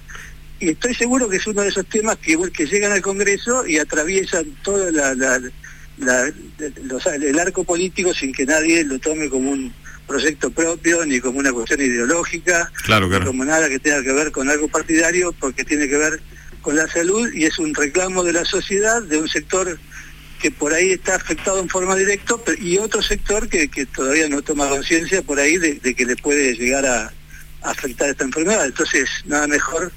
Además, que una vez que esto llega al Congreso y se trata en la Comisión de Salud, eh, empieza a nutrirse con especialistas que le agregan o sacan temas que, que por ahí seguramente mejoran el proyecto. Eh, continuando con el tema salud, eh, como diputado de la Nación, bueno, como ciudadano básicamente, ¿cómo, cómo analiza la, gestión gubernamental a propósito de, esta pandemia que, estamos sufriendo? En un comienzo me pareció que se tomaron medidas atinadas porque la verdad que no había conocimiento de la pandemia en el mundo, no se sabía qué era lo que pasaba. Entonces me parece que en ese aspecto las medidas restrictivas iniciales, que, inclusive fueron consensuadas con, el gobierno de la Ciudad de Buenos Aires, con la provincia de Buenos Aires y con otros gobiernos, son razonables. Eh, todos estábamos en, en- la incertidumbre y asustados. Algunos, eh, ese encierro inicial fue como muy choqueante. Creo que después eh, se perdió el, el- el rumbo porque eh, teníamos la suerte de contar con el diario del lunes de lo que iba pasando lamentablemente en otros lugares del planeta y, y me parece que no se estuvo a la altura de circunstancia con la política de adquisición de vacunas y, y- y- y de vacunación, que creo que fue el tema y es el tema central de esta, de esta pandemia. Eh, lo que provocó también que, que se generara entonces, como consecuencia de esto, unos cierres este, a la sociedad que hoy ya le están provocando situaciones de ahogo económico, financiero, psicológico. Hablaba con, con, con especialistas de, la, de salud mental que verdaderamente está siendo muy fuerte el impacto en la juventud, lo- lo- lo- el- este encierro de no poder ir a las escuelas, de, de trabajar por Zoom, de estar generando en, en la adolescencia un, un daño muy, muy fuerte. Y creo que, que en ese aspecto el, el gobierno politizó eh, la, la- la vacuna como una herramienta partidaria y, y- y ese error es, bueno, no sé si es un error, no sé cómo calificarlo, me parece que es imperdonable, por- provocó muchísimas muertes que se pudieron haber evitado y también la, la- la- la elección de a quién se vacunaba, a quién no, me parece que fue bastante eh, equivocado en, el- en la forma que se utilizó. Eh, diputado, bueno, ahora que hablaba de las vacunas, le quería preguntar dos cosas. Eh, en primer lugar, ¿cómo ve esto de que a partir, eh, bueno, a partir de ahora eh, lo- los mayores de 70 años pueden ir con su DNI eh, sin anotarse previamente a vacunarse? Y en segundo lugar, quería mm, preguntarle acerca de qué salida le ve, no sé si a corto o a largo plazo, en esta disyuntiva que tiene que ver, por un lado, cuidar la salud y por el otro lado, cuidar la economía de la gente. En la medida que, que- que- la vacuna esté disponible, yo creo que está muy bien que los mayores de edad puedan concurrir de forma espontánea a vacunarse. Eh, hay, hay evidentemente sectores con mucho más riesgo y, y con mucho menos defensas una vez que lo adquieren. Sin duda que los sectores de la salud que están en la primera línea son los que deben haber sido vacunados y, y otros servidores públicos que, que están en contacto directo, pero, pero eh, los mayores de edad eh, son las mayores las mayores personas que han sufrido muertes y que aunque ahora las cepas van variando y las noticias son distintas y no se sabe afecta también a la juventud.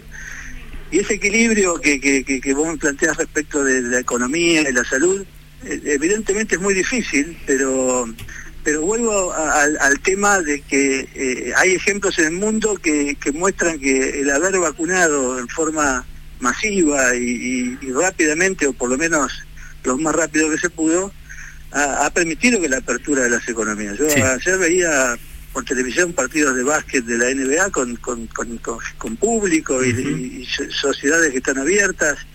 Eh, nosotros tuvimos posibilidad de acceso a la vacuna. Eh, Realmente el, El martes va a haber una reunión en el Congreso donde van a concurrir los laboratorios a hablar con, con los distintos bloques de diputados para, para averiguar verdaderamente qué es lo que pasó con la vacuna Pfizer y con otras fábricas que de vacunas que, que podrían haber provisto a la Argentina una cantidad enorme de vacunas que no llegaron y que hubieran evitado un montón de problemas. Y ahí hay que, hay que realmente investigar y yo, yo no, no voy por el tema de la responsabilidad como situación primordial para ver quién fue responsable y marcarlo con el dedo. No, no, primero tratemos de que vengan las vacunas. Claro. Y si hay forma de solucionarlo, nosotros hemos puesto a disposición el interbloque de Juntos para el Cambio para modificar todas las leyes que haya que modificar para que los laboratorios vengan. Incluso hace dos días la diputada Carmen Pollero, con el acompañamiento de mi firma también, entre otros diputados, propusimos un, un proyecto para, para, para levantar esa cláusula eh, que había puesto la, la diputada Moró, que es supuestamente la que está este, bloqueando la llegada de la vacuna Pfizer. Y todo- todas las leyes que haya que modificar para, para que esto se abra, nosotros siempre hemos manifestado la, la voluntad de hacerlo y lo seguiremos haciendo. Y me parece que, que es la única salida. Hoy por hoy no hay duda de que eh, la vacuna es el tema central. Lo demás es todo lo que rodea y hay que tratar de administrarlo bien para poder hacer la apertura de la, de la economía, de la sociedad, y no solamente de la economía. A mí me parece que también es muy fuerte, y lo, lo reitero, los efectos colaterales del encierro de los jóvenes, de no poder estudiar, de no poder estar en contacto con sus pares, eh, está generando un daño que creo que lo vamos a, ya se está viendo y se va a multiplicar en el futuro y tenemos que prestarle atención a ese tema también. Claro. Eh, Juana Isega, diputado de la Nación por Cambiemos, una última eh, candidaturas, tema sin duda no central, pero que eh, está en agenda. Per- Perdón, no escuché muy bien la pregunta porque se me fue la... la- Candidaturas, digo, a propósito de, de lo que se viene, del planteo de Patricia Bullrich también. Bueno, eh, Juntos por el Cambio es, es una coalición amplia que yo eh, personalmente creo que debe ampliarse aún más. Eh, yo pertenezco a un grupo que está encabezado por, por el expresidente de la Cámara de Diputados Emilio Monzó, por Rogelio Frigerio, por Martín Lustón en el radicalismo, María Eugenia Vidal, Horacio Rodríguez Larreta, que creemos, y muchísimos, que- Cornejo, muchos dirigentes más, que creemos que, que- que la solución está en la apertura del espacio, eh, sumar eh, espacios políticos que, que permitan eh, generar políticas a mediano y largo plazo. la, la verdad, las candidaturas son secundarias, son necesarias, pero la verdad que los nombres serán los que mejor salgan de una de una este, discusión a- abierta, que puede ser paso, es lo, es lo que más ordena los espacios, pero sobre todo tenemos que cambiar la mentalidad eh, y rápidamente salir lo que, de esta grieta que nos está matando, cuatro años de un lado, cuatro años del otro, y en el medio no hay soluciones. Y, y en, en salud, en educación, en seguridad, las políticas son mínimamente a 15, 20 años y, y eso es lo que tenemos que tratar de lograr y, de- y- y creo que hay mucha mucha dirigencia que está dispuesta a hacerlo. Bien, clarísimo. Juana Isega, gracias por este contacto con CNN Radio. Un abrazo. Muchas gracias, un abrazo. Diputado de la Nación por Cambiemos, hablando de todo, de esta ley, de este proyecto de ley por trombofilia, también de lo que es eh, la situación actual a propósito de la pandemia y de las candidaturas.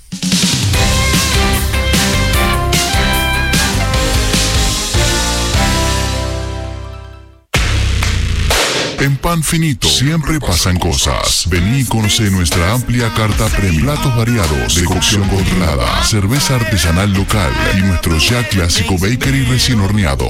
Disfruta la terraza más linda. Te esperamos en Córdoba 2519. Pan Finito. Come consciente. Farmacias Previley, siempre pensando en vos. Productos para la salud, dermocosmética, cuidado capilar, corporal, dental. Envío sin cargo al 223 697 6182. Laboratorio CDAC Medio Ambiente. Análisis de agua, alimentos y efluentes. España 1442. Contacto 223-604-7188 o medioambiente.cdac.com.ar. El coronavirus no es un problema tuyo. Es un problema de todos. Si te lavas las manos con frecuencia. Si mantenés limpio tu entorno, Si evitas contactos innecesarios. cuidás también a los demás. Podemos hacerlo. CNN Radio. AM950. Siempre del lado de la información.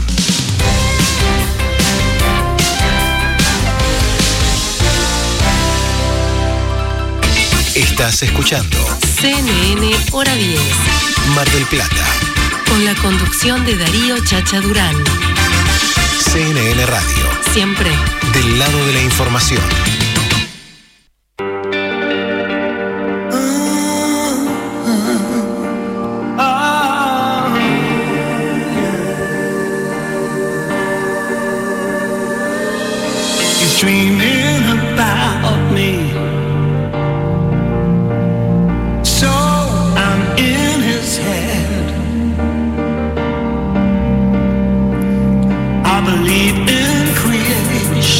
La realidad, Chacha, Seba, es que el tiempo pasa para todos.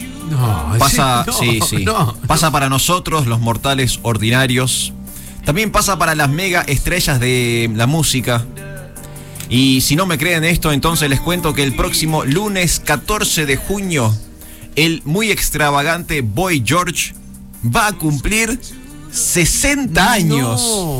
Éramos tan 60 jóvenes. años. No se me cruza la. O sea, no, No, para no. mí, Boy George tiene 20, 22 Sí, años. Sí, za- zarpado 28. Claro, tal Zarpado. cual. Bueno, la cosa es que va a cumplir 60 años Boy George y para celebrarlo, esta semana eh, el músico lanzó una canción y es la canción que escuchamos de fondo.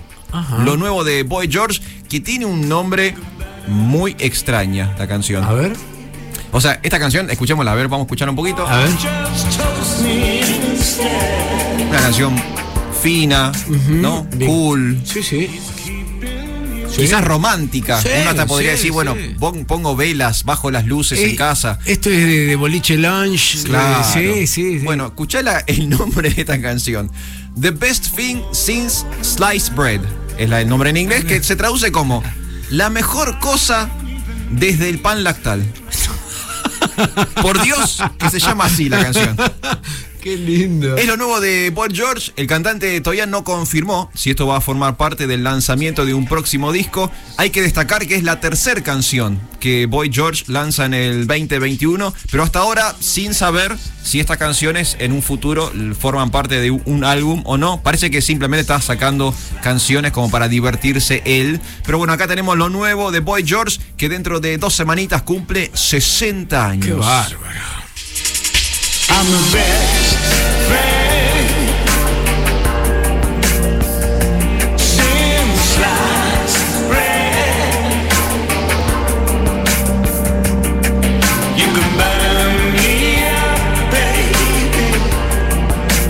En un, en un ratito, eh, Alfredo, vamos a hablar de, de el documental que se viene de los Beatles que Sí. me comentabas. eh. Qué ganas de ver ese documental. Yo por Dios. también, yo también. eh, eh, el último paseo por la India. o la- Claro, los el, especial de los Beatles en la India, algo que también revolucionó su música. Claro. Así que muy interesante. Qué bárbaro. Me lo cuenta en un ratito. 23 de las 12 del mediodía.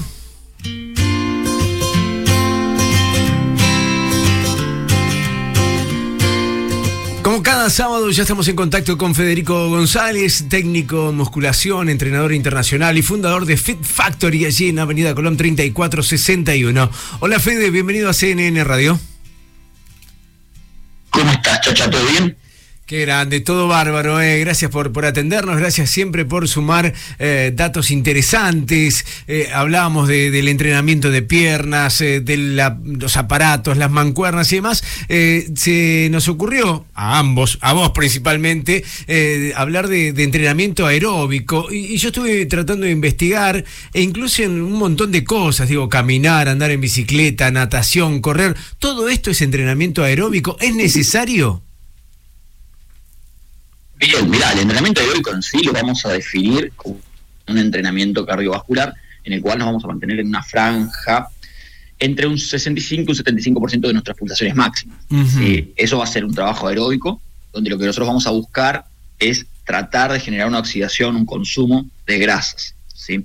Hablando plenamente de un entrenamiento estético, que nosotros es lo que venimos hablando en todos estos fines de semana, con respecto a, a lo que nos compete, el entrenamiento aeróbico va a ser muy necesario, va a ser, va a ser útil no solo para esa oxidación de grasa, como te estoy comentando, sino también para mejorar la recuperación post-entrenamiento, ¿sí?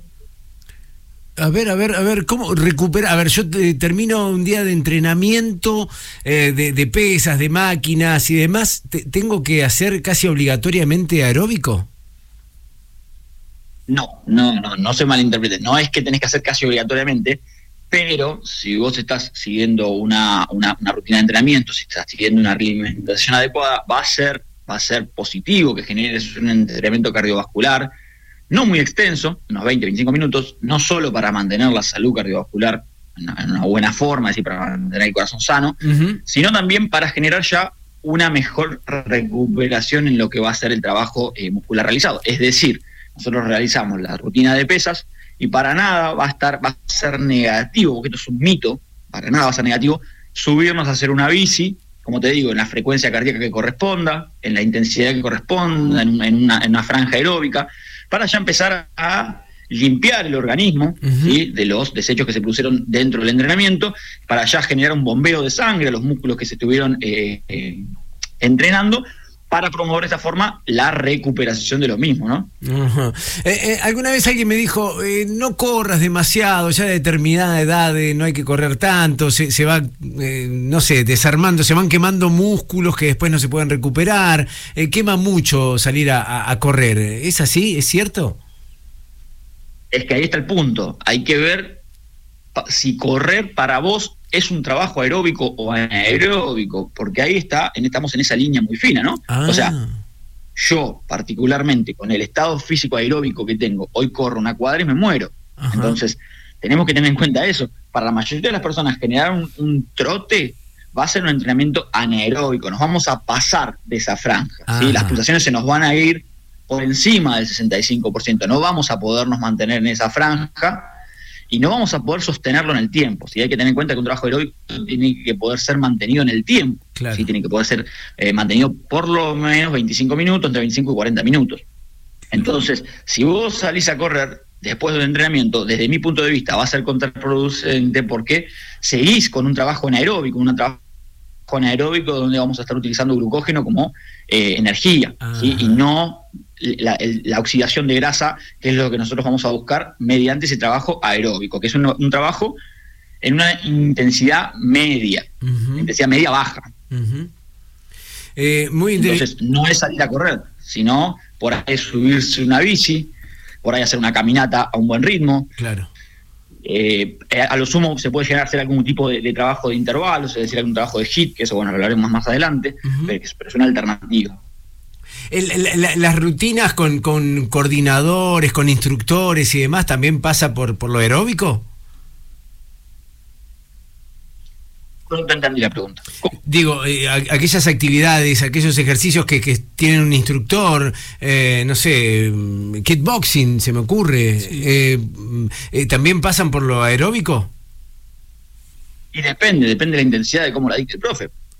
Por eso te digo, va a depender mucho de la intensidad. Nosotros acá estamos hablando de un trabajo aeróbico puro. Bien. A ver, te vas a dar a hacer una clase de zumba, hay gente que viene, me consulta, entrena en el gimnasio y me dice, bueno, a la tarde hago zumba, hago el aeróbico. Está todo bien, el el la zumba es una actividad que te va a sumar en el gasto calórico, pero no sé si va a contar desde mi punto de vista como una actividad aeróbica en sí, porque no sé cuál es la intensidad que vos le metés, porque no estoy ahí. Entonces yo prefiero que ya, si, te- si estamos en, en esa, en ese objetivo de, de- de- de un entrenamiento estético, donde buscamos esa oxidación de grasa, decir, espera, terminaste el entrenamiento de fierro, mete tus 20 minutos de, de cardio en la bici, en la, en la cinta, en la plaza, y después a la noche que ir a hacer zumba, genial, me suma, me suma, pero me aseguro de que hayas hecho el trabajo aeróbico de la forma en que yo lo quiero que lo haga. Clarísimo, clarísimo. Fede, la seguimos el sábado que viene. Te mando un gran abrazo. Invitamos a la gente a, a que averigüe, se interiorice, pase por allí por Fit Factory en, en Colón 3461. Gran abrazo, Fede. Un abrazo, chacha, muchas gracias. Chao, chao. 29 de las 12 del mediodía. Estás escuchando CNN Hora 10. Mar del Plata, Con la conducción de Darío Chacha Durán. CNN Radio, Siempre. del lado de la información. I look high, I look low, I'm looking everywhere I go. Looking for a home in the heart of the country.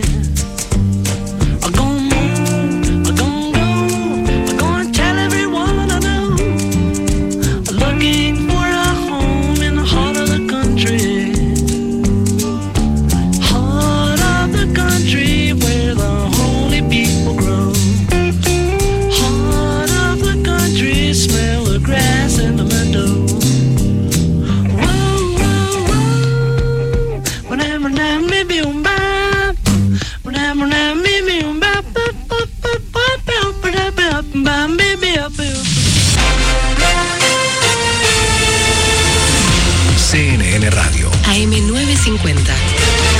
Servicios informativos. 12, 30 minutos, la temperatura en Buenos Aires 12 grados 8, la humedad 81%.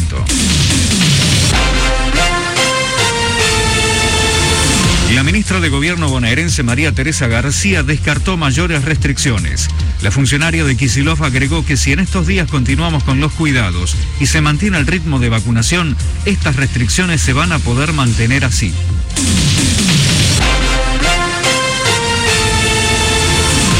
Lula da Silva y Fernando Enrique Cardoso respaldaron la decisión de Alberto Fernández en el Mercosur.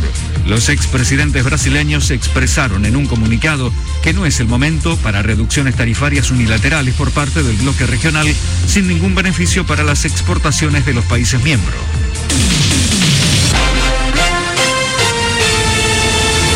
Fórmula 1, Charles Leclerc con Ferrari consiguió su segunda pole position consecutiva.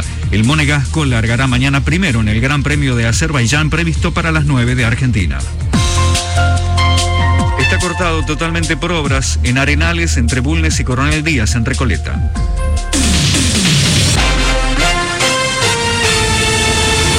Y 32, temperatura en Buenos Aires, 12.8, humedad 81%, cielo cubierto, el pronóstico anticipa inestable, nublado, máxima 18. La temperatura en San Miguel de Tucumán, 20 grados, con cielo mayormente nublado.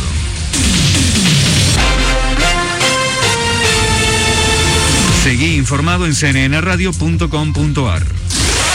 CNN Radio. AM950.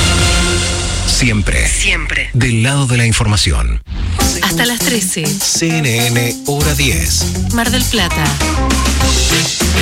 CNN Radio. Siempre. Siempre. Del lado de la información.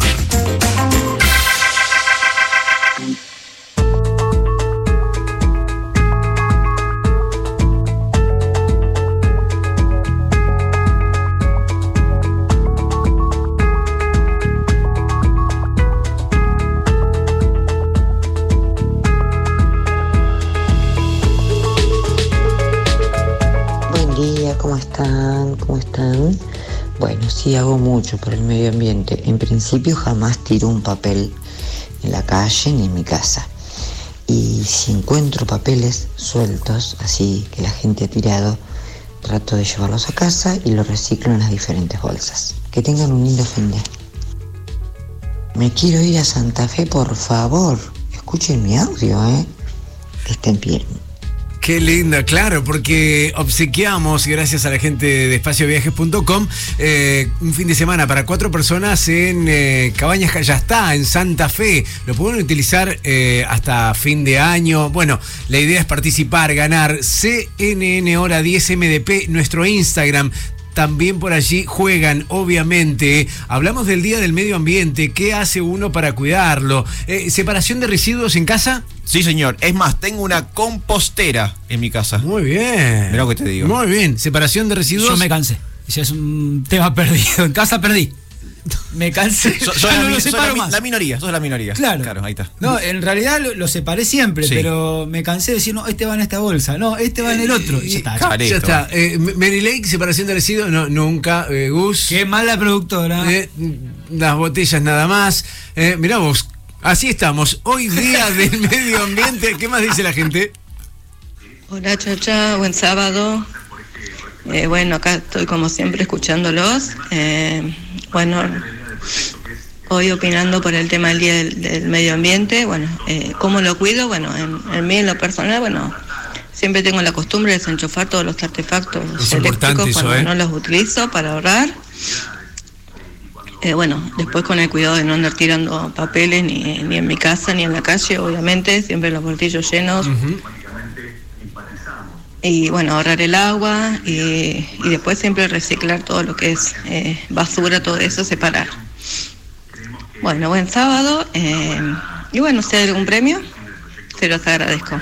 Siempre escuchándolos y siempre inform- con buena información. Me Gracias. encanta, buena, buena energía, buena Fernanda, onda. 229. Gracias, sí, muy amable y gracias por tu contacto. Eh, ahorrar agua, decía nuestra amiga. Sí. Digo, eh, un detalle que pocos hacen es cerrar la canilla mientras se lavan los dientes. Ah, eso yo soy medio obsesivo. Ahí, ahí sí con- colaboro con el mundo. Sí, Bien. sí. Fundamental. Fundamental, viste, porque uno eh, se empieza a lavar y que sigue ya saliendo agua. Y durante la afeitada también, esto va para los varones. Ah, no me afeito.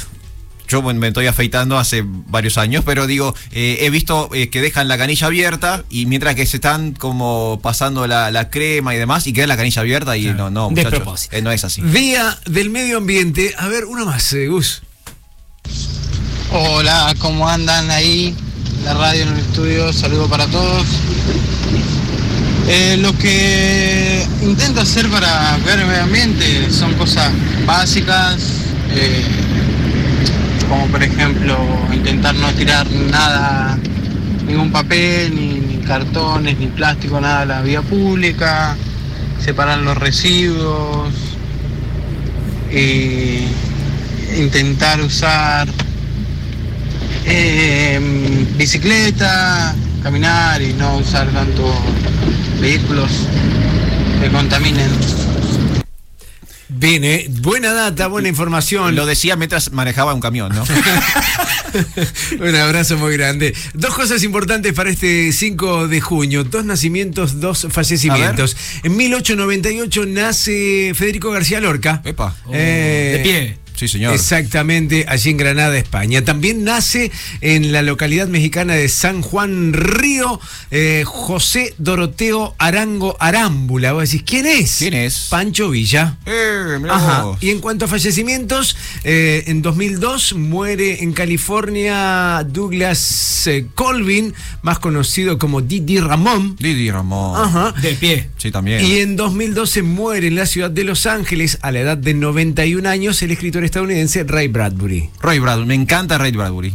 Crónicas marcianas. Sí, me encanta, me encanta. Qué bárbaro, ¿eh? Algunas efemérides que pasan en este Día del Medio Ambiente, 5 de junio. CNN Hora 10, Mar del Plata. Tres horas de pura objetividad. Aquí, Aquí, en CNN Radio. siempre. Siempre del lado de la información.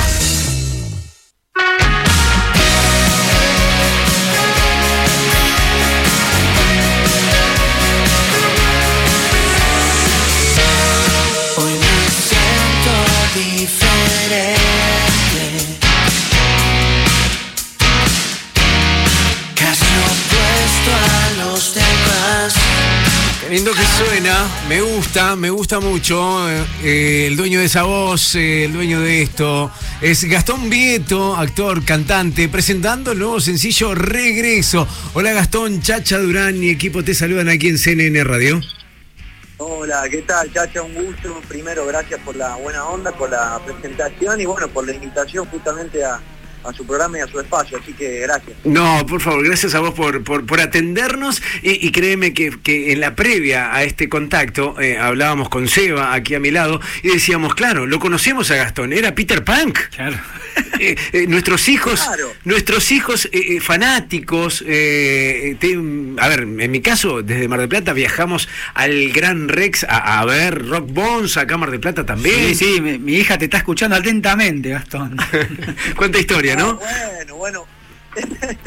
bueno, primero eh, me halaga, me, me halaga enormemente porque bueno, fue un proyecto que disfrutamos un montón y justamente porque hubo mucha música y, hablando de esto, ¿no? También de música de, compositor, ya en ese momento estamos incursionando en los, en los, bueno, en los primeros pasos de la composición con Rockbox y hoy en día tengo la posibilidad y, y me decidí también por empezar este proyecto solista que, que, bueno, hace bastante lo vengo ya gestando y, y sintiendo, ¿no? Qué bueno, qué bueno. Antes, antes de meternos de, a hablar propiamente de lo que es lo nuevo y tu presente, muy prometedor, por cierto, eh, charlemos un poco de, digo, eh, esa historia de, de- de Peter Pan, la gente sigue hablando de eso, de, de Soy Luna, porque también formaste parte de Soy Luna, todo, todo el mundo sabe de esto. Sí, o sea, bueno, fueron varios, varios proyectos de Disney en donde siempre, y, y yo chocho de estar ligado a la música también, Ujú. sí me tocaron personajes muy musicales, toqué desde el bajo hasta la batería en diferentes, eh, y en este caso fueron muchas aperturas hacia mundos nuevos, hacia la música y hacia un disfrute. Yo no dejo de ser artista y no dejo de disfrutar diferentes formas de manifestarme, y en este caso la actuación y la música creo que, que- que siempre lo he como siempre lo he disfrutado demasiado y siempre quise mejorar. Por ende, me parece que al ser curioso y al querer indagar y, ejercitar siempre, eh, como que intento, bueno, buscar nuevas oportunidades con, con nuevos proyectos, es la verdad. Sí, sí, sí, sí. Eh, la, la Gacetilla, a propósito de, de la presentación de este nuevo sencillo, Regreso, repito, estamos hablando con Gastón Vieto, dice, una balada rock pop con aires de folclore argentino. Digo, eh, ¿fue premeditado, se pensó de esta manera o salió y, y después hubo que encasillarlo en algo? No, créeme que no, chacha, digo, o sea, a ver, a mí me encanta la fusión, ¿no? Digo, a la hora de preguntarme a mí por género o estilos musicales que tiene Vieto, eh, me quedo corto si te nombro dos o tres, Ujú. que la verdad quiero nombrarlos, pero para mí es una gran fusión, al haber escuchado desde folclore justamente de chico en la casa de mis abuelos, que lo nombro en la canción, hasta, no sé, bastante, bastante cuota de rock, eh, cuando me empecé a venir para los lares de Buenos Aires, para entender un poco de nuevas movidas, y después poder decantar de eso y poder eh, ponerlo en puño y letra y en una canción también. Me gusta justamente ese, ese juego de, de fusionar y de poder lograr resultados dentro de todo lo que uno fue como eh, mamando, lo que uno fue como adquiriendo. Por lo menos el folclore lo tengo desde chico. Eh, Gastón, ¿qué hubo en la transición tuya como artista desde aquel punk rocker de Disney, al estilo Disney, a, a este artista que sos hoy y, y de lo que estás componiendo? ¿no? ¿Qué, qué, qué sentís que hubo, qué cambio hubo? Y yo creo que como todo fui creciendo y fui aprendiendo un montón en cuanto a experiencias, a equivocarme, a acertar y en base a todo eso de experiencias propias como también, eh, bueno, también a la hora de componer, ver situaciones ajenas, cercanas, hacerme cargo por ahí de cosas que, que hubiese hecho yo en ese momento. Digo, creo que puedo volcar hoy en día toda esa, eh, esa, esa parte de la sabiduría que uno va adquiriendo a la hora de crecer. Y, y creo que puedo expresarme mejor y más puntual en ciertos casos. Acá estoy mostrando gran parte de mi vida, de mi esencia, y ameritaba justamente hacer un disco de 12 canciones. Va a tener 12 canciones el disco. Así, así que bueno, no deja de ser una, una oportunidad linda, justamente haciéndome cargo de esto, de la responsabilidad de las letras, de lo que digo, de las, de la, de las historias que quiero contar. Y para mí qué mejor regalo que, no sé, que me digan, no sé, tal canción, loco, sinceramente me, me- me- eh, la, la tomo como mía. Así que para mí es el mejor regalo. Bueno. algo así, ¿no? Qué bueno. Estamos en comunicación con el cantante, actor Gastón Vieto. Y Gastón, quiero consultarte respecto a justamente la composición de tu material. ¿Sentís como cierta, no sé, digo, libertad, espacio, poder componer canciones que, que te reflejen al 100% cuando quizás en otro momento se componía pensando en un público determinado o en, en- en formatos determinados? Ahora que vos puedes estar solo componiendo para vos, eh, ¿qué sentís? Claro, eh, tal cual. Bueno, ya primero partiendo de la base, la música para mí tiene una, una libertad tremenda. A veces es verdad cuando uno compone para, para ciertas, eh, para ciertos productos o ciertos proyectos, es verdad que hay una bajada de línea, hay algo medianamente marcado. En este caso, me doy el tremendo permiso justamente de volar y de poder indagar en lugares más profundos por ahí y también más extremos, ¿no? Desde un rock power que puedo tener hasta una balada también rock pop, pero algo lento, digo, eh, variando en ritmos, eh, buscando y jugando también, ¿no? Porque si no, eh, me parece que esa es la forma de, de animarse justamente a, pisar terrenos como nuevos para uno a la hora de crear. Pero bueno, eso es lo lindo también de la composición, de puede partir una letra desde cualquier lugar, ¿no? De uno que está caminando hasta cuando decís, bueno, me siento a componer. Pero esa libertad es impagable, la verdad que es glorioso. Qué bueno, qué bueno. ¿Cómo, cómo sigue? Porque Regreso es el segundo single, era online el anterior, si no, no tengo mala información. Eh, ¿cómo, ¿Cómo siguen eh, para llegar a los 12 que integren el álbum? Eso, bueno, gracias por la pregunta. Eh, sinceramente por mi afán y mi ansiedad de querer salir a la cancha al toque, sé que el disco como mi primer ideal no, no va a salir ahora porque si nos, si nos retrotraemos a un año atrás, para mí en mi mente yo estaba con el disco acá en la mano, no el disco entero. Pero bueno, también cuestiones de tiempo, el contexto también es delicado y yo Sí, entiendo sí. también muchas muchas cuestiones y, que- y que todos estamos siendo optimistas también, ¿no? Poniéndole un poquito de, de- de- de optimismo a la situación.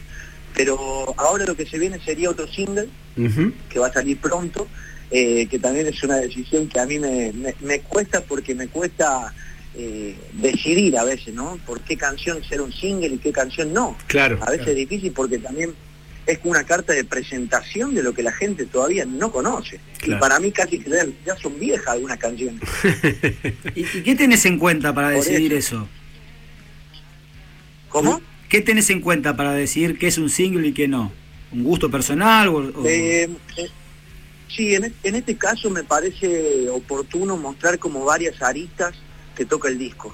Eh, online me pareció muy apropiado para hacer el, primero, eh, por eso también decidí que el clip sea así, que el clip sea en blanco y negro, que, que justamente hable de esta letra que todos transitamos y es Ujú. como una dualidad permanente, ¿no? De lo que nos gusta y lo que a veces renegamos. Y después regreso también mostrar muchas y gran parte de mis raíces y lo que se viene también van a venir con cuotas de rock y Qué bueno. como un poquito de todo para cuando salga sea una tremenda ensalada, un buen con buenos condimentos sería. Qué bueno, qué bueno. La última, Gastón, proyectos de, de, de TV, de actuación.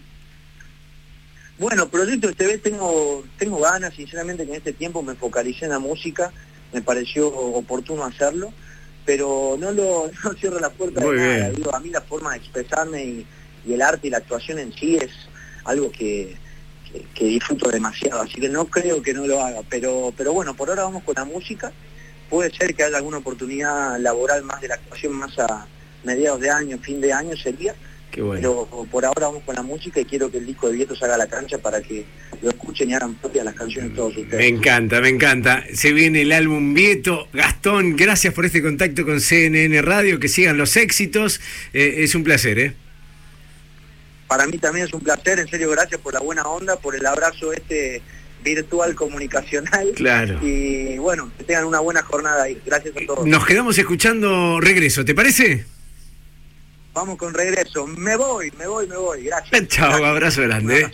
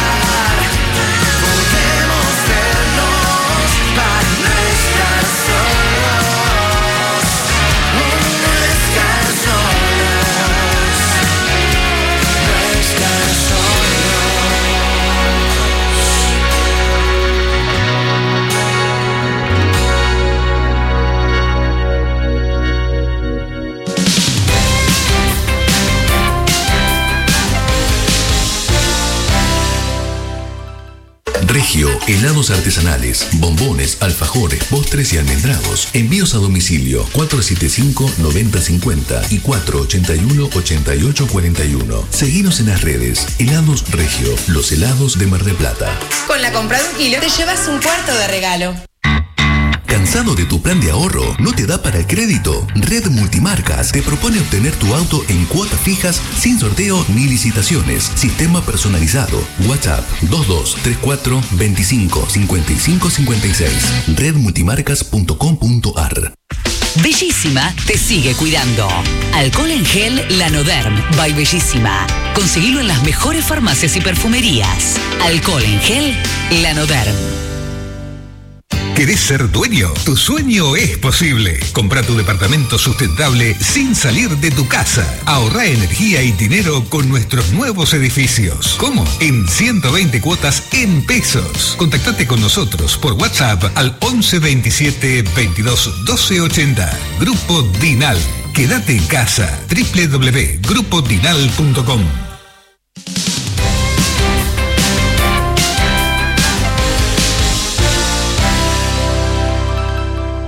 Hasta las 13. CNN Hora 10. Mar del Plata. CNN Radio. Siempre. Siempre. Del lado de la información. On the blind side and down the back ways, the roots of sadness grow. When you can't get what you need, you feel like taking a toast to it all. Sweet talk, make a better man. You can feel the darkness rise. Sometimes you don't know what you're fighting for. You don't know who it is you despise. I am the hallelujah man. Break all the rules. I'm the king of fools. I'm the renegade. In this great town. I'm doing a thing to bring a color man. Casi el final de este hora 10, en 9 minutos nada más para llegar a la una de la tarde. Una de las últimas, eh, Seba. Sí, ayer Sergio Santos Hernández, el entrenador de la selección argentina de básquet, confirmó los 15 citados para lo que será el proceso olímpico del seleccionado argentino, que el próximo 27 de este mes viajará a Las Vegas para comenzar. Allí va a intensificar los trabajos, jugará eh, en Las Vegas eh, cuatro partidos entre tres selecciones, Estados Unidos, Australia y Nigeria, y después sí, ya viajará el 17 de julio a Japón, donde a partir del 18 entrará a la Villa Olímpica y terminará la preparación de cara al debut del- de los Juegos Olímpicos. Eh, la- el plantel se integra por Facundo Campazo, Nicolás Laprovítola, Luca Vildosa, el marplatense, Nico Brusino, Leandro Bolmaro, Gabriel Deck, el marplatense también, Pato Garino, Juan Pablo Baulet, Máximo Flelerup, eh, Scola, Juan Fernández, Marcos de Lía, Taya Galici, ex eh, Quilmes de Mar del Plata, Lautaro Berra y Francisco Cáfaro. Ahí está, muchos apellidos conocidos en esto interesante que nos contaba en esta última parte, Sebastián Ciano. Chicos, no, no quiero retirarme sin, sin contarles eh, lo que a- habíamos adelantado. Esto de Nestlé. Sí. Que me preocupa porque reconoció, la misma marca reconoció que la mayoría de sus productos no son saludables. Analizo Nestlé rápidamente. Nescafé, Sí. leche en polvo nido. Todo. Todo, lo fundamental. Nestun. Sí. Nesquik. helado frigor. Aguas eh, minerales, eh, agua fruit, eco de los Andes, glaciar, todo eso es Claro, porque Nestlé. Después se fue ampliando Claro, encima. ¿no? Antes Dios tenía mío. dos o tres cositas. Todo eso es Nestlé. Y, y es malo, todo eso es malo ahora. No, no, no, pará, no es, Todo, no no es compren del nada. todo saludable. Soy fan del café y encima cuando mis hermanitos eran chiquitos Sí. y consumían la leche en polvo, la loca iba con una cucharadita y se comía la, la- ¿En la leche en polvo directo sin diluirla años nada. de vida. Es increíble. Hacete un chequeo por las dudas. Y Sí. los animalitos, el Dog Show, el Cat Show, el Excel, el Pro Ah, Plan, el con, con- con las mascotas no, eh. Claro. Con las mascotas no, bajo. con las mascotas no. Dice que por más que quisieran hacer alguno de estas cosas, que algunas son más saludables que otros, Sí. no van, no podrían hacerlos más saludables. Con la cantidad de Nesquik que he tomado en mi vida. También. Por Dios. Hablando de, de cuidados y de errores, eh, a prestar atención con lo que vas a comprar y cuando vas a atender a alguien que necesita de tus primeros auxilios. Hay equivocaciones que pueden empeorar las cosas. Lo decíamos recién, el hecho de inclinar la cabeza hacia atrás cuando sangra la nariz. Sí, un clásico. Un Todo- clásico. Todo, todo el mundo lo hace. No, no, para nada, al contrario. La manera correcta es inclinar levemente hacia adelante para que caiga eh, eh, la sangre y que no vaya a la vía respiratoria. Claro. Tiene sentido. Tiene Claro, sentido. Ahora que lo pienso. Totalmente. Atenti, poner hielo, manteca o pasta de dientes en una quemadura. ¿Eso está bien? está Jamás, mal? jamás se me ocurrió poner pasta de dientes en una quemadura. Eh, ¿Vos qué opinás? ¿Pondrías pasta de, No. pasta de dientes, manteca y hielo en una quemadura? Hielo sí. Yo la pondría, sí, pero bueno. qué sé yo. Pasta Nada. de dientes escuché que se pone en una quemadura, nunca lo intenté. Lo correcto es bajar la temperatura eh, de la zona eh, con agua fría durante al menos 10 minutos. Chorro de agua fría, ¿ok? Bien. La- una de las últimas, eh, si tiene una caída, alguien se cae y le ve la pierna, qué sé yo, no tratar de estirar la pierna, ni de mover, ni de descontracturar de ninguna manera. Eh, y eh, no movilizar esa parte. Y también eh, cuando te clavas algo. Ah, ya. Viste que te incrustas algo, un vidrio, una espina, un, un- algo. Bueno, ¿qué, qué haría uno? Me la saco el toque. No, no, no, no, no se la saquen. Esto podrí- Claro, podría. con el vidrio, con que voy ahí con, claro, voy ahí con la rama atravesándome. Esto podría empeorar las lesiones. Eh, yo nunca conté, pero tengo unas puntadas en el tobillo porque una vez se me cayó un botellón de vidrio de cerveza, Epa. así que terminé tres horas en la guardia y justamente con el vidrio incrustado, no- nunca lo saqué, No pero terrible. No hay que sacarlo. eh, no, no hay que Si sacarlo. hubiese tomado agua mineral, lo pasaba. No pasaba nada. Y por último, eh, a ver, uno que hace cuando eh, una gasa se, se, se llena de sangre, esa gasa que está tapando una herida, se llena de sangre. ¿Qué hace? La, la cambia. La cambia, ¿vos? Sí, también. La cambia. Sí, sí. No, lógico. Mal. Tampoco. Mal. Todo ¿Y- mal ¿Y, qué tengo que hacer? Hay que poner otra gasa nueva arriba de la gasa. ¿Arriba de la otra? Sí.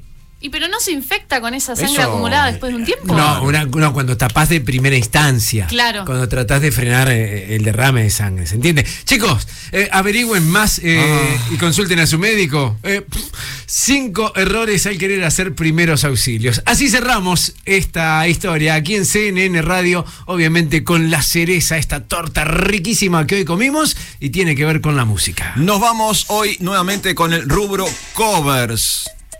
Escucha esto, a ver si lo sacás. La banda que lo hace, el cover, no la vas a sacar porque es una banda de indie folk australiana formada en el año 2009. No te voy a pedir esa información. Hablame de esa banda, pero déjame Pero te pido de quién es el cover. Lo vas a sacar porque es muy famoso. Ayúdame, Seba. Ahí va.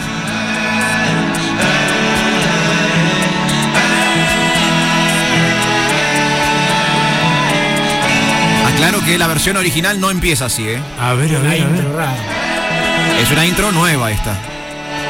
Jimmy Somerville. Escucha, escucha, escucha. Ahí viene, ahí viene, ahí viene, ahí viene.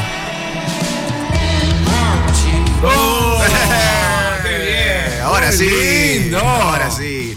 La banda se llama Boy and Bear. Es una banda australiana de indie folk. Se formaron en el 2009.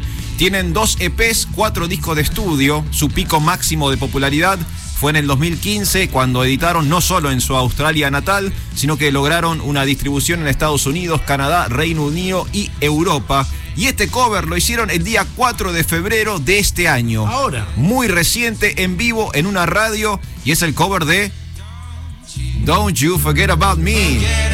El clásico de los escoceses Simple Minds. Y con esto nos vamos el día de hoy. Es una canción del año original, del año 85. Fue compuesto para la banda de sonido de la película The Breakfast Club. ¿Se acuerdan del Club de los Cinco? Ajá. Un Ah, clásico mirá vos. adolescente de los 80. Recién me entero que tenía parte que ver con ese Se, soundtrack. se compuso especialmente para ese soundtrack y ade- No adivina, mira, Brian Ferry de Sí. Roxy Music dijo yo no la grabo. No. Billy Idol dijo yo no la grabo. No te puedo creer. Y después la grabó, claro, sí, cuando vieron que facturaba millones la grabó. Billy Idol dijo yo tampoco la quiero grabar. A- agarraron unos escoceses que hasta ese momento no los conocía nadie, dijeron sí, yo lo grabo, Esto- hago lo que sea. Estos son simples, dijeron. Sí, esto sí. Y uno de los mayores éxitos de la- del rock de los 80, bueno, acá Los lo tenemos Simple Minds. reversionado. Compro, ¿eh? Compro, ¿eh? Muy buena versión, ¿eh? Muy Esto es buena en vivo. Esto es en vivo en una radio. Qué lindo, ¿eh? Quizá el sábado que viene la tengamos acá. Guarda. Sí, muchísimas gracias a todos los que se sumaron en este programa, en este hora 10. Obviamente, Fabián Fernández, Vanessa Dalazuana, Federico González, eh, pasó por aquí Juan Asiaga, diputado de la Nación, Cristina Rubio, de la Asociación Propietario de Transporte Escolar, Adrián Arellano y su proyecto, proyecto Knockout, y por supuesto, ahora, hace instantes nada más, charlando con Gastón Vieto eh, sobre la presentación del nuevo sencillo Regreso. Nicolosi en los controles, controles, eso dice, dije, ¿qué dije? Contrales. Contrales. Perfecto. Gustavo Nico Yossi. No, no le pifió él, le pifié yo eh, en los controles. Está Mary Lake, María Laura Lago en la producción. Seba, gracias por todo. ¿eh? Gracias a ustedes, nos vemos. Nos vemos la semana que viene. Alfredo, gracias. Muy buena semana para todos. Mi nombre es Darío Chacha Durán. Sí, el Chacha. Hasta el sábado que viene a las 10 de la mañana, hora 10 en CNN Radio. Chau. Buena semana. Namaste, Haribol.